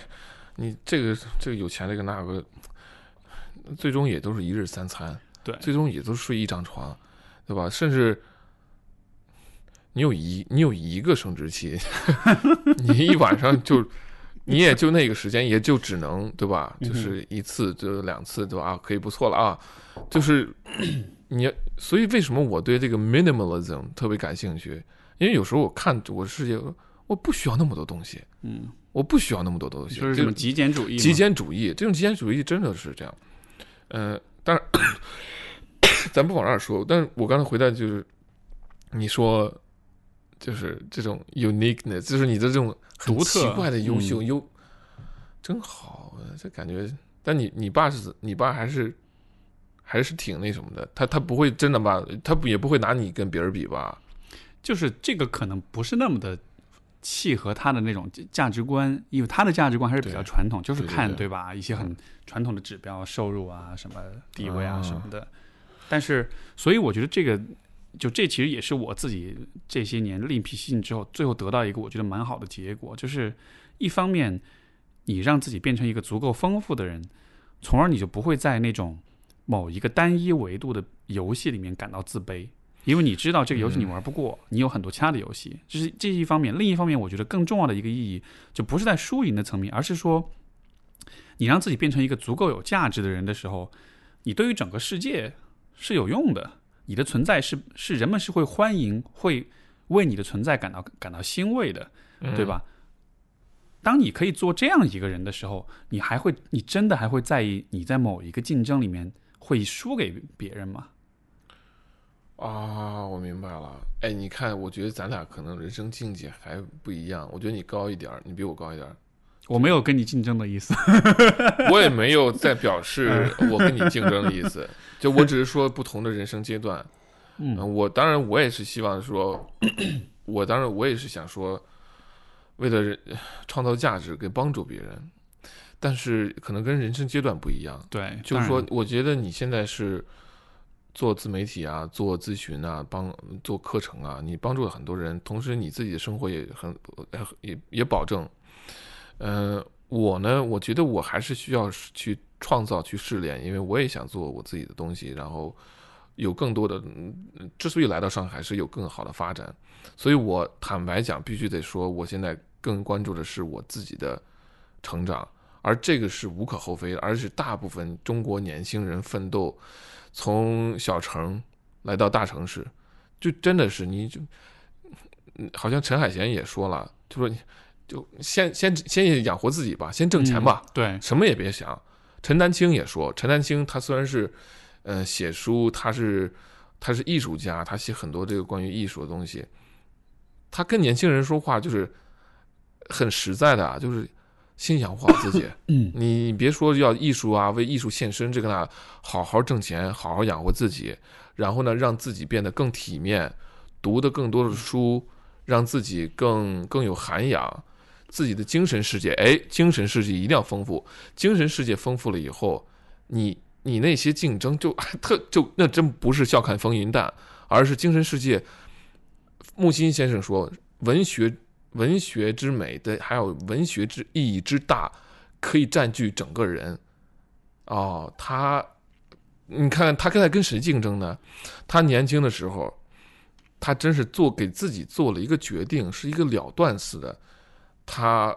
喜欢就是英美文学、法国文学，他特别喜欢纪德。然后呢，他就挑着，我好像讲了个故事吗？他他就是他怎么说呢？他他做了一个选择，他是让家里的仆人挑挑了呃两箱奶粉，然后去到了没有了讲过，去到了莫干山一个深山老林里边儿，干什么呢？他就自己读书写作，然后冷了就喝个奶粉，然后喝喝个牛奶。艺术之大，可以撑，可以撑起，可以占据一个人。你他跟谁竞争？他没有竞争，他就是跟，就是好像跟跟天、跟老天、跟上帝。他他不信神，但他写出的作品，他画出的画，他说过的话，他感染的那么多的人，有些文章可能都从来都没发表的，后来才被挖掘出来。他跟谁竞争？这些这些大艺术家、文学家，嗯、这些人，我觉得很佩服的。包括约瑟夫·坎贝尔嗯，写那个《千面英雄英》，雄，他当时写作这个研究关于英雄之旅、英雄之路的研究的时候，你知道是什么时候呢？是美国大萧条那几年，那五年，那五年找不着工作，他你再文呃什么常春藤毕业没用，他跟他妹妹还有他家人又搬到了一个很便宜的地方，好像又是深山老林什么的。然后呢，他就做了五年的研究，关于呃就大量读书嘛，他那个。大量读书、嗯。写作、研究，呃，做关于英雄之路、关于呃神话学研究。五年之后还是就有，对。你看他造福社会，所以你看这些很厉害的艺术家、创造者 （artist），他们是忠于自己的内心的，他们是在自己向内使劲，而且也很享受这些东西，无关乎竞争。哎，你我倒觉得这些东西也许也是有关竞争的，但是只是他们竞争的对象不一样。哎，你说的肯定会有，因为大家毕是毕竟是人，因为木对心木心先生也会有遗憾。他说，嗯他说他也希意思是他也希望要有荣誉的，但是这个荣誉你授予我的方式我很讲究，这个有些荣誉不是我的我不要，或者有些荣誉你授予我的方式是不对的我也不要，他很挑剔，但就像你刚才说的，也是竞争，他嗯会有会有比较的，我的就是我的想象是，像这样的人，就算他是深山老林或者什么自己潜心做学问啊什么的，嗯。但是我觉得他应该也是有比较的吧。比如说在这个领域，曾经的大师们、大家们，就是你得，就是你自己成为一个大师之前，你应该，我的理解是你肯定需要先把这个领域里那些特别牛的人，你需要了解，你需要学习吧，然后你才有一个参照标准，什么是了不起的，什么是伟大的。对吧？你做学问也是，你肯定你读很多别人的书，这些书就是在告诉你这个领域里面已经有过的人，他们做出哪些学问，他们有哪些成就，然后你才知道我要做的就是要超过他们，要比他们做得更好，要做出一些他们还没有做出来的东西。你懂我意思吗？就是我依然觉得，就可能这些细节我们不一定能了解，但是我只是靠我自己的想象，我觉得如果你要做一个这种隐居深山、潜心做研究的人的话，这不代表你没有竞争性，只是你的竞争是一种，在一个更高的层面上，在一个更极致的层面上。诸葛亮，你 对啊，就是你竞争的对象，你竞争的对象不一定是那些很具有竞争性的人，但是我觉得，如果你对自己做的事情是足够的在乎、足够的关注的话，我觉得人都是会有参照，都是会有比较的这种这种心理的。啊，都是会有参照和比较心理。哎，对啊，因为你那因为因为不然你怎么知道你做的事情是否足够好呢？那我还真我那那我还真的想，那你怎么解释？我看到有个书里边儿就是《The Subtle Art of Not Giving a Fuck》啊，最近挺火的一本书 Mark Manson，我好啊我两一两年前我看了书，它里边讲的那个那个诗人叫 Prosky 或者 Petrotsky，反正就是一个诗人嘛，他真的就是 don't give a fuck，他真的就完全就 就不在乎。就他那种不在乎，就是得奖之前、得奖之后都还是不在乎，就是喝酒，然后就找个差事，就这么，然后鬼混，然后各种，我我我我，但是你不肯定是有异类的啊，你能说梵高有多么的在呃要要竞争吗？嗯梵高，但他这个竞争可能是自己内心的说，我要跟这个艺术家，我在我精神世界我要跟他竞争或什么的，或者是呃他他他后来他当然没有成功，还是很在他死前他没有成功，对吧？呃，还有另外一个一个一个有一个女摄影师叫 Vivian 什么，她是一个她的正职是一个保姆，但她是一个摄影师。啊好像在纽约对吧？对拍了很多人，拍了很多，从来没有发表。对，后来他死后被发现的那照片，对吧？死后被人发现他的照片，我看了照片特别有意思，很诙谐，很有意思，很有意思。他这是为自己做的，但他他也没有竞争，嗯，但他又很喜欢，但他但他真的是创造了价值。这幸亏我们看到了，我们看到了他创造价值，他创造价值。所以你看，竞争，我们竞争的目的是为了 personal gain，我们要为自己谋福利。同时呢，我们在为自己谋福利的同时，又创造社会价值。那对有些人就是彻底，我就我我都不嗯。想，但是他我都没有想玩这个游戏，或者要发表或让别人看到，但他间接的也创造了社会价值，他也是另，这是另外一个渠道和一个 channel 了，对吧？对我我觉得可能是就现在你的播客，啊。你可能如果你没那么大的，就你的播客，我真觉得有时候，就我真想说你 Steve 真是不在乎，讲的那么多深的那种东西，对吧？你没有说观众友好不友，那我们你没有做节目那个意识，呃，不是没有，是吧？没有做节目意识，就是就是你要你要照顾到所有观众，不是呢？但其实你间接上你可能嗯，影响了很多人。我觉得嗯，就回到刚才就说那几个这些 artist，他没那个意思，我觉得是这样，就是可能比如说有些人，我的想象是，就是当他在开始再去做很多事儿的时候，他可能心里确实是一开始可能是不在乎竞争的，但是最开始你是一个 nobody 的时候，嗯你什么都不是的时候，你当然会说你不在乎竞争，对吧？但是随着你做事情做得越来越好了之后，嗯我觉得人们的差异性就会体现出来。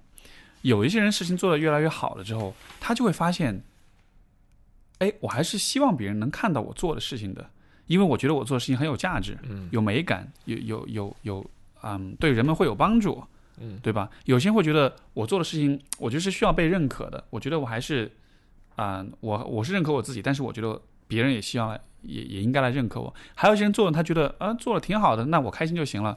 他确实发自内心不在乎有没有人认可他，就都有可能。所以我觉得是可能你讲到的那些例子，可能就是他们就是属于最后那种人，就是他最后他他做出很多东西了之后，但他依然觉得就做了就做了，无所谓。他们真的是 don't give a fuck。对啊，我觉得如果是这样的人，就如果你是真的发自内心的不在乎的话，没问题啊，你就自己干你自己的事儿就行了。对，对而这些人他们真的不在乎，而且自己做的挺好的话，没错，就像就像释迦牟尼一样，就这是真正的佛了，他不是佛系，就 OK 啊，没问题啊。他不是一个一个姿态了，他是是自己自己跟自己的一个修为了，那就是他自己的本质是那样。修为自己对。修为，所以，但是就但是就是，我觉得怕就怕有些人你是在乎的，但是你你做出一些东西了，你你也希望别人给你认可，但这个时候你还继续告诉自己我不在乎。我觉得那种感觉会天天都会咬捏着你，嗯，就一个小蜡烛在烧着你，你不要你说我没事，我没事，我不在乎啊，我 don't 嗯。care don't care，你三五年你就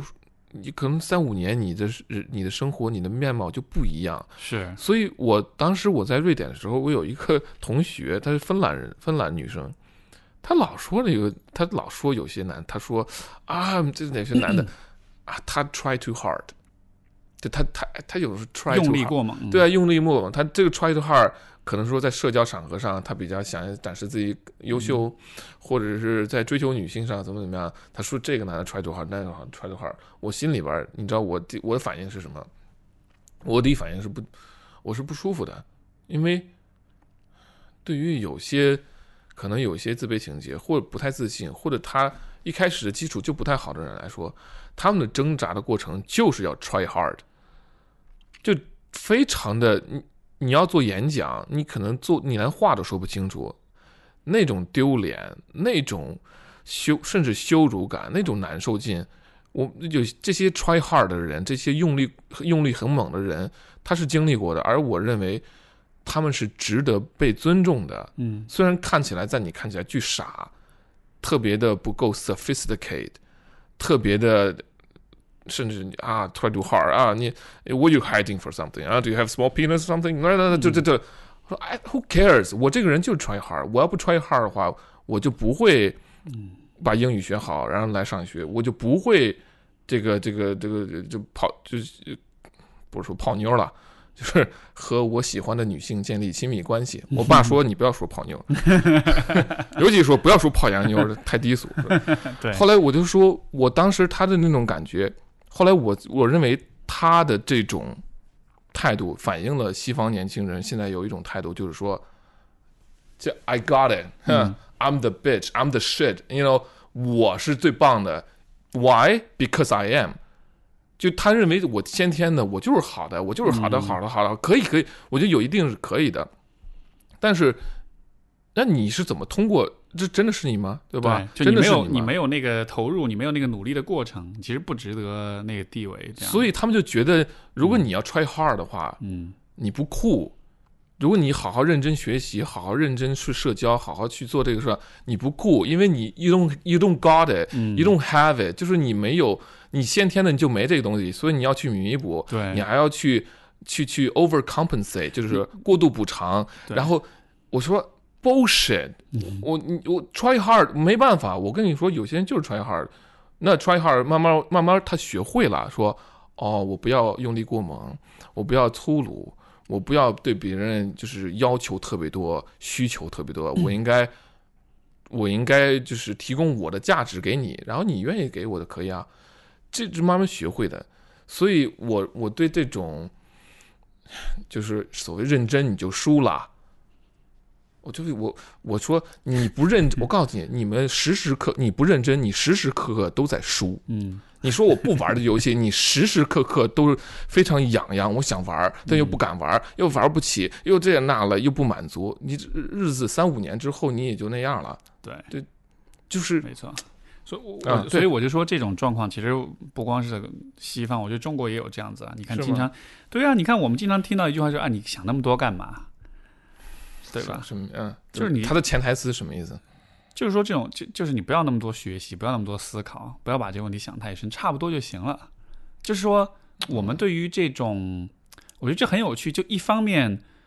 像中国的社会其实是一个非常高度竞争的社会，嗯，对吧？传统上我们是一个等级制度非常强的一个社会，现代的又是一个很消费主义的、很很资本主义化的这么一个社会，就是所以竞争意识其实是非常强的，竞争性是非常强的。但同时我们在心态上、心理上，我们又会很瞧不起竞争这件事儿，就会觉得哎太拼，精觉得太太努力，觉得太怎么样，这是不好的，对吧？所以当我们说到竞争，就会觉得啊，你干嘛想那么多？差不多得了，大家都会。大家都会装作自己是很云淡风轻的，就是我们对于竞争是带有一种很深的道德批判在里边的，我们会为自己的竞争性感到羞耻。从哪儿来的？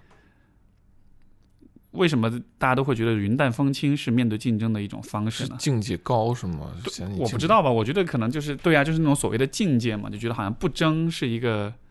呃，好像是一种更高的境界。但是我我觉得我我这个可能是纯纯开脑洞啊，我自己个人推测，就是这也许是一种误读，因为你看，比如说呃，比如道家会讲道法自然，会讲人应该是顺应自然的规律，就看上去这好像是一种很佛系的一种状态。但是我理解，竞争也是自然的一部分，对吧？所以如果你真的要顺应自然的话，你也就应该参与竞争。它既然是这个世界的一部分的话，你就不应该装作这个部分好像它不属于这个世界。所以，所以有的时候我觉得这可能是一种误读，就是我们认为的境界是不争，但是别人也许老子或者也许那些最智慧的那些大师们，他们没有说你不争啊，他们说的是你不要去反抗那些本来就存在的东西，你不要去忽视或者是回避那些你就是你本来应该接受的东西，对吧？所以从、所以从这个层面来说，我是深深的相信竞争是一个无处不在的东西，但是我不会对它进行道德批判，为什么呢？因为它的存在不是由某一些人故意构建起来的一个用来打击你、用来打压你的一个游戏。因为竞争在本质上，它是对人这个物种、对我们的生存是有价值的，是有帮助的。它可以让我们不断的做得更好，它可以让每一个人都去变成更有价值的个体，对吧？它可以让一个人，比如说你在外貌上你没有很强，但你可以去好好学英语，你可以去健身，每一个人都可以成为一个很独特也很有价值的人。这样子，我们作为一个整体，我们这个物种的，你说这种生存的概率也好，你说我们的这种生活的指数或者我们存在的这种幸福感，就会总体的增强。嗯，对吧？对所以所以就是这种对竞争的这种道德批判，是我觉得特别大的一个一个一个一个障碍吧。我觉得在很多问题上，嗯，你刚刚说的非常好，这一点就是我们一方面又特别的竞争，竞争明显很激烈，又那另外一方面又觉得竞争很瞧不起或道德上对对，付诸了很多道德上的这种这种东西。没错。我觉得可能是因为大家对竞争的理解太片面，就在于一种负面的那种恶性，对自私、恶性竞争。但事实上，竞争的这个优势就在于，你看咱们都用的苹果电脑，就是好用啊，就是好用啊，嗯就是你很多东西、很多产品，那就是好啊。它这个这他们很残酷的，嗯呃，塔勒布在《反脆弱》里边说到，呃，是反脆弱还是在，呃，应该是，还忘了忘了，反正他四本书了，他就提到就是这个竞争，他他他是很男性的一个人，很雄性的黎巴嫩人，他把那种竞争，他和男性魅力和呃 entrepreneur entrepreneurship，就是这种创业。创业嗯。他认为全这个全社会最值得尊敬的人是创业者，因为什么呢？因为可能一百个创业者里边，可能有有一个人成了，嗯哼，结果然后其他人都就是败下阵来，但这个人他造福我们社，他们这帮人竞争以后，那个那个一个人他造福这个社会，他创造的价值是不可想象的。我们现在听的什么音乐平台，你以前还要买 CD，现在都是 streaming，现在都是流、呃流媒体，流媒体，现在都是流媒体，呃，你有也有一些这个是是就是比如说有一些有些人是什么给你搅局，我们你卖 CD 吧，我放到网上，结果大家好好都不听了，就是有搅局者，嗯，有竞争，有有创造，有呃也有就是说，好像这个游戏就这么点儿，那我再创个更新的游戏，更多的玩法，所以他把男性魅力和和呃呃和这个创业者联系在一起，他认为这些人是现在社会里边最了不起的，比政客要更重要，因为这些人是身先士卒，因为他承担风险，因为他承担我失败的风险，承担成本和和和和时间和面子的风险，呃，我觉得所以对吧？对就就竞争，我们现在都是受益的，我们都受益了。他们做的事情之于社会，就相当于是你学英语之于你这个人一样，你是在开拓一个新的领域，对吧？你是让你是找到一些新的创造价值的一些方向、一，哦但是些角度这样。但我学英语没有风险，他们要创业，啊他们要做一个产业，他们是有风险的，而且大部分人是是失败的嗯，啊，对，对，就是对。OK，是，所以所以我觉得可能总结一下，就是说，我觉得就是我们对于竞争的理解，可能还是这种竞争意识，还是需要更丰富，需要更成熟，因为我们所从小所接受的教育，啊、让我们看到竞争就只是竞争，对吧？你是带着一个自私的。利己的心态在竞争，还是带着一种创造和发现和勇敢和大爱的这种心态的竞争，这是非常重要的一个区别。还有就是这个竞争的环境本身，你是独自一人竞争，把赢当做是对自己的绝对的认可，把输当做是绝对的否定，这也是一个很重要的问题。嗯，还有就是竞争，除了包括竞争本身，它还应该包括，嗯，我们对彼此的支持、关怀，对吧？当我们不知道怎么做的时候，我们需要寻求别人的帮助，需要有人来指导我们，需要有嗯各种方式去打开我们的视野，打开我们的想象力，从而竞争就不只是一个输赢的问题，而是一个让人变得越来越丰富的问题。就是我觉得我们今天谈的其实就是竞争，它不只是竞争本身。如果你只是把竞争当做是一个两个人对决这样一个很针锋相对的过程的话，那你可能永远都不会喜欢竞争这件事情。但是如果你能，嗯，更用一种更更多元的视角看待竞争的话，你反而就能利用好人本性当中的那个竞争的那股劲儿、那股嗯能量。嗯我对于竞争有一个印象非常非常深刻的体验，而真的是转变我对于竞争的看法。就是我我曾经有一次去打过一场泰拳的比赛，嗯然后这是我人生中唯一一次正式的这种格斗类项目的一个比赛。啊、它对我的印象影响非常大。为什么呢？因为首先这个比赛本身是非常针锋相对的，而且那种过程，你知道武术格斗，就它真的是会让你有那种生死的那种威胁感。而你知道吗泰拳是出了名的凶狠、凶猛，没错，所以说他对你的，我在赛前的两个星期左右，就是他对你的那种调动性，你会每天都想着这事儿，你会每天都在练，你会每天都你在没有练的时候，你在练的时候你会非常拼，你在没有练的时候你会随时都在想战术、动作、方法、技巧什么的这，就是上这就是上上战场一样。然后就是高度的注意力集中，能睡着觉吗？赛前的一两天会有点难，对然后，但是就是你就会发现，在赛前备赛的这个过程中，你的技术的提升是最快的。包括我们练柔术，虽然我还没有参加比赛，但是你问所有的就是之前打比赛那波人，你问他们都是，所有人都会跟你说，备赛是技术提升最快的时候，高度的注意力集中，一种 obsession，真的就是每天痴迷于这件事情。为什么会这样？就是因为人的那种竞争心理，它会让你进入一种高度专注和投入的这样一种状态。所以就是，你如果能利用好这个部分的话，它真的是对你很有帮助的，对吧？所以说，如果你不去竞争的话，你就永远享受不到这样一种福利。所以当时我去打这个比赛，我就觉得哇哦，我觉得就虽然这个过程也很挑战啊、另外一个体验就是真的在打比赛的时候也是巨专注无比，因为你在旁边你去看，你觉得害怕，你觉得什么？哎呀，会不会疼什么的？但是当你真的在那个那个就是那个场地里，你面对你的对手，你们俩你来我往的时候，那时候你感觉不到疼痛，你感觉不到恐惧，你唯一看到的就是，甚至周围所有的这些呃欢呼的声音很嘈杂对，对对，全部都没有了。你你的你的眼睛里只有你的对手，对，然后你什么也听不见，什么也看不见，你只看得到你的对手，然后你唯一在乎的就是面前这个人，我要怎么样去去去干倒他，你知道吗？这真的是这个这个这个这个是身心上的这种荷尔蒙和肾上腺素和对这一套，还有包括血清素，这复杂的这种身体里边各种反应，我我难以想象。因为因为我我练了柔术以后，嗯我我不一样，不一样，嗯日常生活不一样了。我他他他进入到我血液当中，这也谢也谢谢你，就是让我增增加了一个新的身份认同。对，所以所以所以就是这样子的经验，就会让我意识到说，竞争这件事情，它是有一些非常重要的价值在里面的。通过调动你的那个心理上的那个竞争的机制，你其实可以开启，你其实可以获得非常强大的动力跟能量。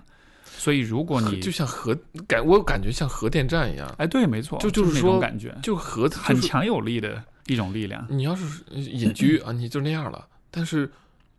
如果因为因为这样事情你要备战，你那小宇宙爆发，然后你那种就是这一个原子就能产生如此强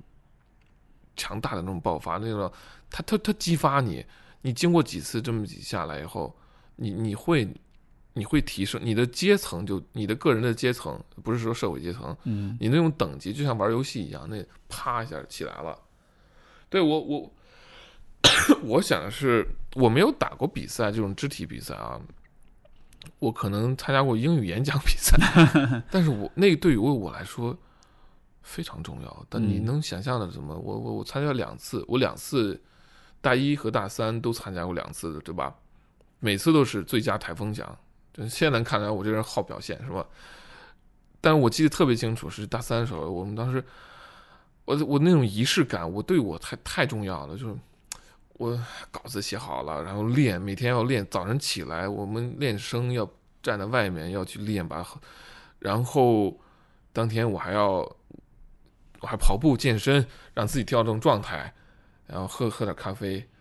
然后去去理发店理理个发，然后剪个头，然后吹洗剪吹是吧？然后穿着衬哦衬衫这个那个来到那儿，然后到了会场现场，选手一个个十几个选手，十十二个十个，到我之前我还得踱步出门。我我记得我当时快到我的时候还有两个时候，我我在外边，我做我做了几二十多个俯卧撑，就让我自己啊啊嗯，就那种其实。其实做俯卧撑跟你跟你做演讲有什么有什么那个对对吧？有什么有有什么关系？他那种感觉，就真的身体上啊，就那种呼吸都局局促那种感觉。我明白，我明白。你过去了以后，对你人生是对你的这个是一个很重要的一个一个一个印一个印记一个印章。没错。而且你能想象吗？如果你如果是反过来，就是你不竞争，如果你从来都不竞争，你也告诉自己你不要竞争的话，你会变成一个多么没有动力的人。你做任何事情，你会多么的没有这种想要去专注、想要投入的这种愿望在里边。因为我自己有过这样的阶段，我我觉得真的吗就是就是就是我不愿意竞争的时候，我就发现一切都好没有意义。对，就当然我不是说只有竞争才能带来意义，肯定是有很多事情能带来意义，但只是说竞争有点像是一个兴奋剂一样，就是如果人的身体是可以去 hack 它，是可以去找到一些方式去，就是怎么说呢？去去去去，这个这个中文应该怎么翻译？就 hack 这个东西，相当于是去优化吧。如骇果是优化吗？呃，大约你可以是么说，是是骇客，对，就骇客，就黑客，就是黑客。如果你可以黑客你自己的身体的话，就所谓 hack 黑客，其实就意思就是说你你你洞悉了它的本质，然你找到一些规律，开关找到一些捷径或者是一些漏洞或者是什么，我觉得更多是找漏洞了。嗯对，就是你的身，我觉得人的身心的机制有一些机制是可以黑客它的，你是可以去找到一些像是漏洞一样的体验。所以像竞争，我觉得就是一个很好的一个漏洞。你嗯你让自己有一种竞争的心态，你就会感到更加的兴奋，更加的投入。这个竞争本身，它其实并不真的会给你带来什么实质的危险。你像其实八柔也是这样，两个人在对练的时候，你不会死，但是你觉得你会有那种会要死的感觉，所以你会很认真，你会很专注，你会很努力的练技术这样子。所以这我觉得这是一种很良性的竞争，就是这种竞争是安全的，但同时它是非常真实，同时也是很客观的，它能够给能够给你足够多的压力，让你有一那种兴奋跟投入的程度，但它同时又是一个不会把你的失败污名化，不会让你觉得你非常的挫败，嗯，它能保持在这样一个平衡上面。我觉得玩这样子的游戏，其实就是非常所谓的良性的竞争吧。而恶性的竞争就是这个游戏它你如果输了，你会付出非常的多的代价，而且你作为失败者，你会有很强的那种挫败感，你也会被别人嘲讽跟嘲笑。你那你也可以想象，如果按照这个定义，这个世界上哪些竞争是恶性竞争，对吧？比如说学校里面的考试，嗯，这就是恶性竞争啊！你考得不好，你就是坏学生啊，你就没有前途啊。所以说，你有很多的这个所谓的这种坏学生，他长大了之后，他其实混得挺好的，发展得挺好。嗯为什么呢？他本质不是坏的人，他只是在这个恶性竞争的情况下，他变成了一个坏的人。但那并不能说明他本质这个人是糟糕的。还有一些竞争，就像 你可能同样一个场，同样一个一个事情，但他的，嗯，但他比如说你们几个人同同时竞争一个女生，一个她的倾心，嗯，我觉得 OK 啊，你可以从，因为可能这样的竞争，你生生中你要多种关系的话，多段关系的话，那你自然有多次的竞争，好吧？那那他如果你被拒了，啊，你你可能有时候不怪你，对吧？有时候真的不是你，你只是在不合适。有的时候可能真的就是你有问题，你的你跟人互动的方式，你说话、你的言谈举止、你个人的这种品质，对吧？你可能这个必须要说这是，的确啊，你可能真的不太好。所以，所以说很多时候，有些朋友说我被别人拒了之后，我怎么办，或者很难过，或者什么的，我都说，为了你的个人成长，我很建议你，就是跟对方很坦诚的做一个交流。就是我现在跟你聊，不是说要继续追求你，我只是很坦诚的想要知道你对我的评价是什么。Exactly，真的，我哪些地方你觉得做的不够好，对吧？尤其对于男生来说，很多时候比较大条、情商低或者什么的，为人处事什么是有很多不足的。问问看对方，给你提那么哪怕是一两点建议，你哪些地方可以做的稍微更好一点，这样子也许女生会更喜欢你。你多问问看这种问题，你每被拒一次，你问一个这样的问题，你提升一点，你再被拒，你再问，再被拒，再问，然后你就不被拒了。啊，Steve，你说的真好，你你所以说，我认为好的心理咨询师，他不光是要安慰你情绪，这真的很重要，因为被拒了以后需要时间去调整的，被拒或者被不明朗或这种啊被冷这种很多，还有一个是你要说真相，这你为了为了就是为了你个人发展的话，哎，我其实还真的会会问，就当不会问，就比如有些女生。我就喜欢，当时但是她哎，就她可能说啊，我有男朋友啊，这个那的，或者那其实 bullshit，对吧？他有有时候她只是一种说法。后来我就问说，好吧，你告诉我啊，像你这么样的漂亮的女生啊，又是又是又是 professional hot girl，就是又是模特啊，什么这个那，你怎么看我？我哪方面就是哪方面？你你觉得我有魅力吗？你受我吸引吗？呃，和哪方面哪些部分我说什么话，我的甚至我的什么表情、什么感觉让你觉得让你就反胃口了？你告诉我。呃你诚恳的问我说：“不是玩 game，不是跟你玩游戏呢。就我想为了以后我能泡到更多好看的妞，好吧？我我就 我想问，我想问一个你是绝对美极度美女，你怎么看？我告诉你，我说我觉得你是有魅力，但是呢，你那种感觉吧，他说有，I don't know，这就是你的那种。他说了半天，我说，他说你你说话有时候那那种，或者有的时候都就有一点点，有一点点，我不知道怎么说。我说 needy，就说啊 对，然后说啊对，OK 好明白了。后来我就想哦，我其实就是我自己有时候就是关心则乱，就我不关心的时候，我我跳舞我玩儿我我他们就觉得他们就觉得哎这个男的挺好玩儿挺酷啊，然后就对我有有意思，然后我们就聊聊得挺好这个那。当我开始开始觉得有戏的时候，就开始粘我人了。我我就开始啊啊，可以，我我有戏啊，好有戏，我要赶紧赶紧怎么？那个时候呢，我就展现出了啊，后来这样，所以这个这真的是一个非常好的建议，就是说我建议朋友们，就是男生女生也都是这样说，好吧，那你告诉我，我觉得咱们俩不可能了啊，OK，我知道，但是作为我想诚实的请教，就是说哪方面你觉得是我是可以做得更好？呃，你拒绝被拒绝没问题的。其实我是，我现在觉得我是能够被拒，就是说 no，但是我现在还是觉得就是被不明朗的不明朗，就是我不太明白，就这个事儿我我不清楚的。no 我可以接受，但不知道怎么回事儿，我是难以接受的，因为不知道怎么回事儿，我就无法就没有抓手，我我就没有着力点，我就不知道我就是我到底出了什么问题了。所以说，我觉得我们需要重新审视的一个是关于对于竞争的理解，还有一个就是对于失败的理解，因为我们很容易把失败，对失败，对对，就是把失败和一些就是会会很容易道德化失败这个东西。对，但是你如果看，呃，失败其实就是你成功路上的一个一个数据点而已，一个 data point，它无非就是告诉你哪一方面没有做的足够好。嗯对，就是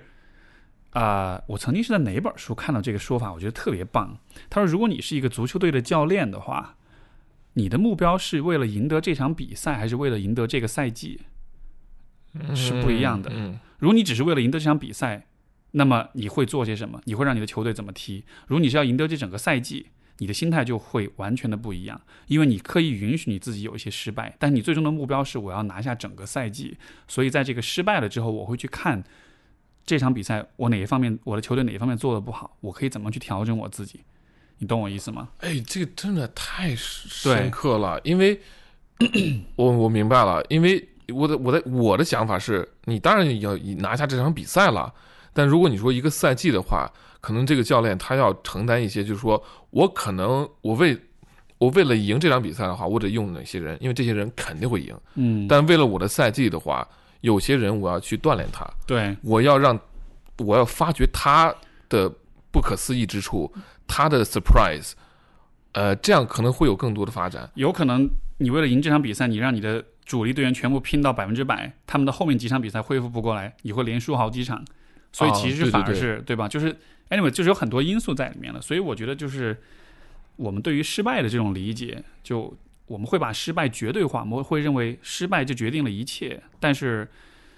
后来的我的许多的这种经验，都慢慢的让我意识到，就是失败不是一个客观存在的东西，就是失败这个东西，嗯它并不客观存在。我们会经历的只是有些时候事情不如我们不和我们的预期不一样，但是那不等于失败。失败是没有这个东西的，就是对啊，因为失败是我们对一个状况的解释、对理解，对，它不是它不是客观存在的。嗯对吧？比如说你去这个参加一个什么比赛，比如你打一场柔术的比赛，OK，你拍了，对吧？但那不是失败啊，那只是说明在那一场比赛里面，你的哪些事情没有做对，你哪些动作没有做好，仅此而已。嗯所以说，我觉得当我们能够换这样一个视角去看的时候，是嗯，就是这个真的是一个很主观的东西。甚至我我还可以理解成，你就是真的把这个人用柔术打赢他了，你所谓你赢了，你把他 submit，你给他摁在地上，你赢了，你都有可能是失败了。你明白我的意思吧？是因为你没有学到，对因为因为像我这样，你跟我说过，嗯，说你说广敏，如果你要用蛮力，你可以把这人打打打打败的，对，但你没学到什么任何技术，没错。你只是把他摁到地上了，那那这个这个结果我并没有学到，没错。对吧？所以说，真的柔术当中真的是有很多哲学的这种思考在里面。你像我嗯们练对练柔术的时候，如果两个人对练都是要用全力，都在那拼蛮劲儿的话，到最后其实什么都学不了。所以有的时候你真的得是，你得让对方做做动作，你得给对方一些优势位置，这样子他才能做动作，你也才能做你的动作，大家才有所学，才有提高。如果我们都只是为了胜负在那啊死扛死扛死扛，有可能就是一个一个一个位置，你们俩扛个六分钟扛下来，其谁也没有学到任何东西。所以说，就还是那个一场比赛和整个赛季的那个区别吧。你对嗯你这个怎么你怎么去看它啊？嗯你怎么你怎么去看这件事情？你的你的解释，这个是这就是哲学，这就是是哪个说？Epictetus 那个嗯哲学，古古希腊还是古罗马哲学家，还是嗯、呃或者说是斯多葛学派，就是说你的感觉、你的感受是和这件事儿。是是毫无关联的，你可以，他甚至一种非常极端的说法，就是毫无关联，全都在你。听有点像阿德勒的心理学，就是、嗯就是就是就是你你你你连你你连童年创伤都没有。我说这个这个这个哲学弄得我对对对，啊哦，这就有点有点那种就是嗯，就是 radically take the responsibility of everything，是就极端了。我但我我不认为那是嗯，完全正确。好的，好吧，咱们又两小时了。两两小时十五分，我们就这一期节目就先到这儿。然后各位听了这个节目，要是有什么感想，也欢迎大家来我们的微博 manly 嗯嗯留言，或者写信给我们。我们的听众信箱是拼音的 manly 播客，就是 m a n l i b o k e at 幺六三点 com，告诉我们你的想法、你的感想，发微博艾特我们也可以，好吧？所以这就是 manly 第一季的第三集有关竞争的讨论。那么我们就到这里，就下期节目再见，拜拜。拜拜。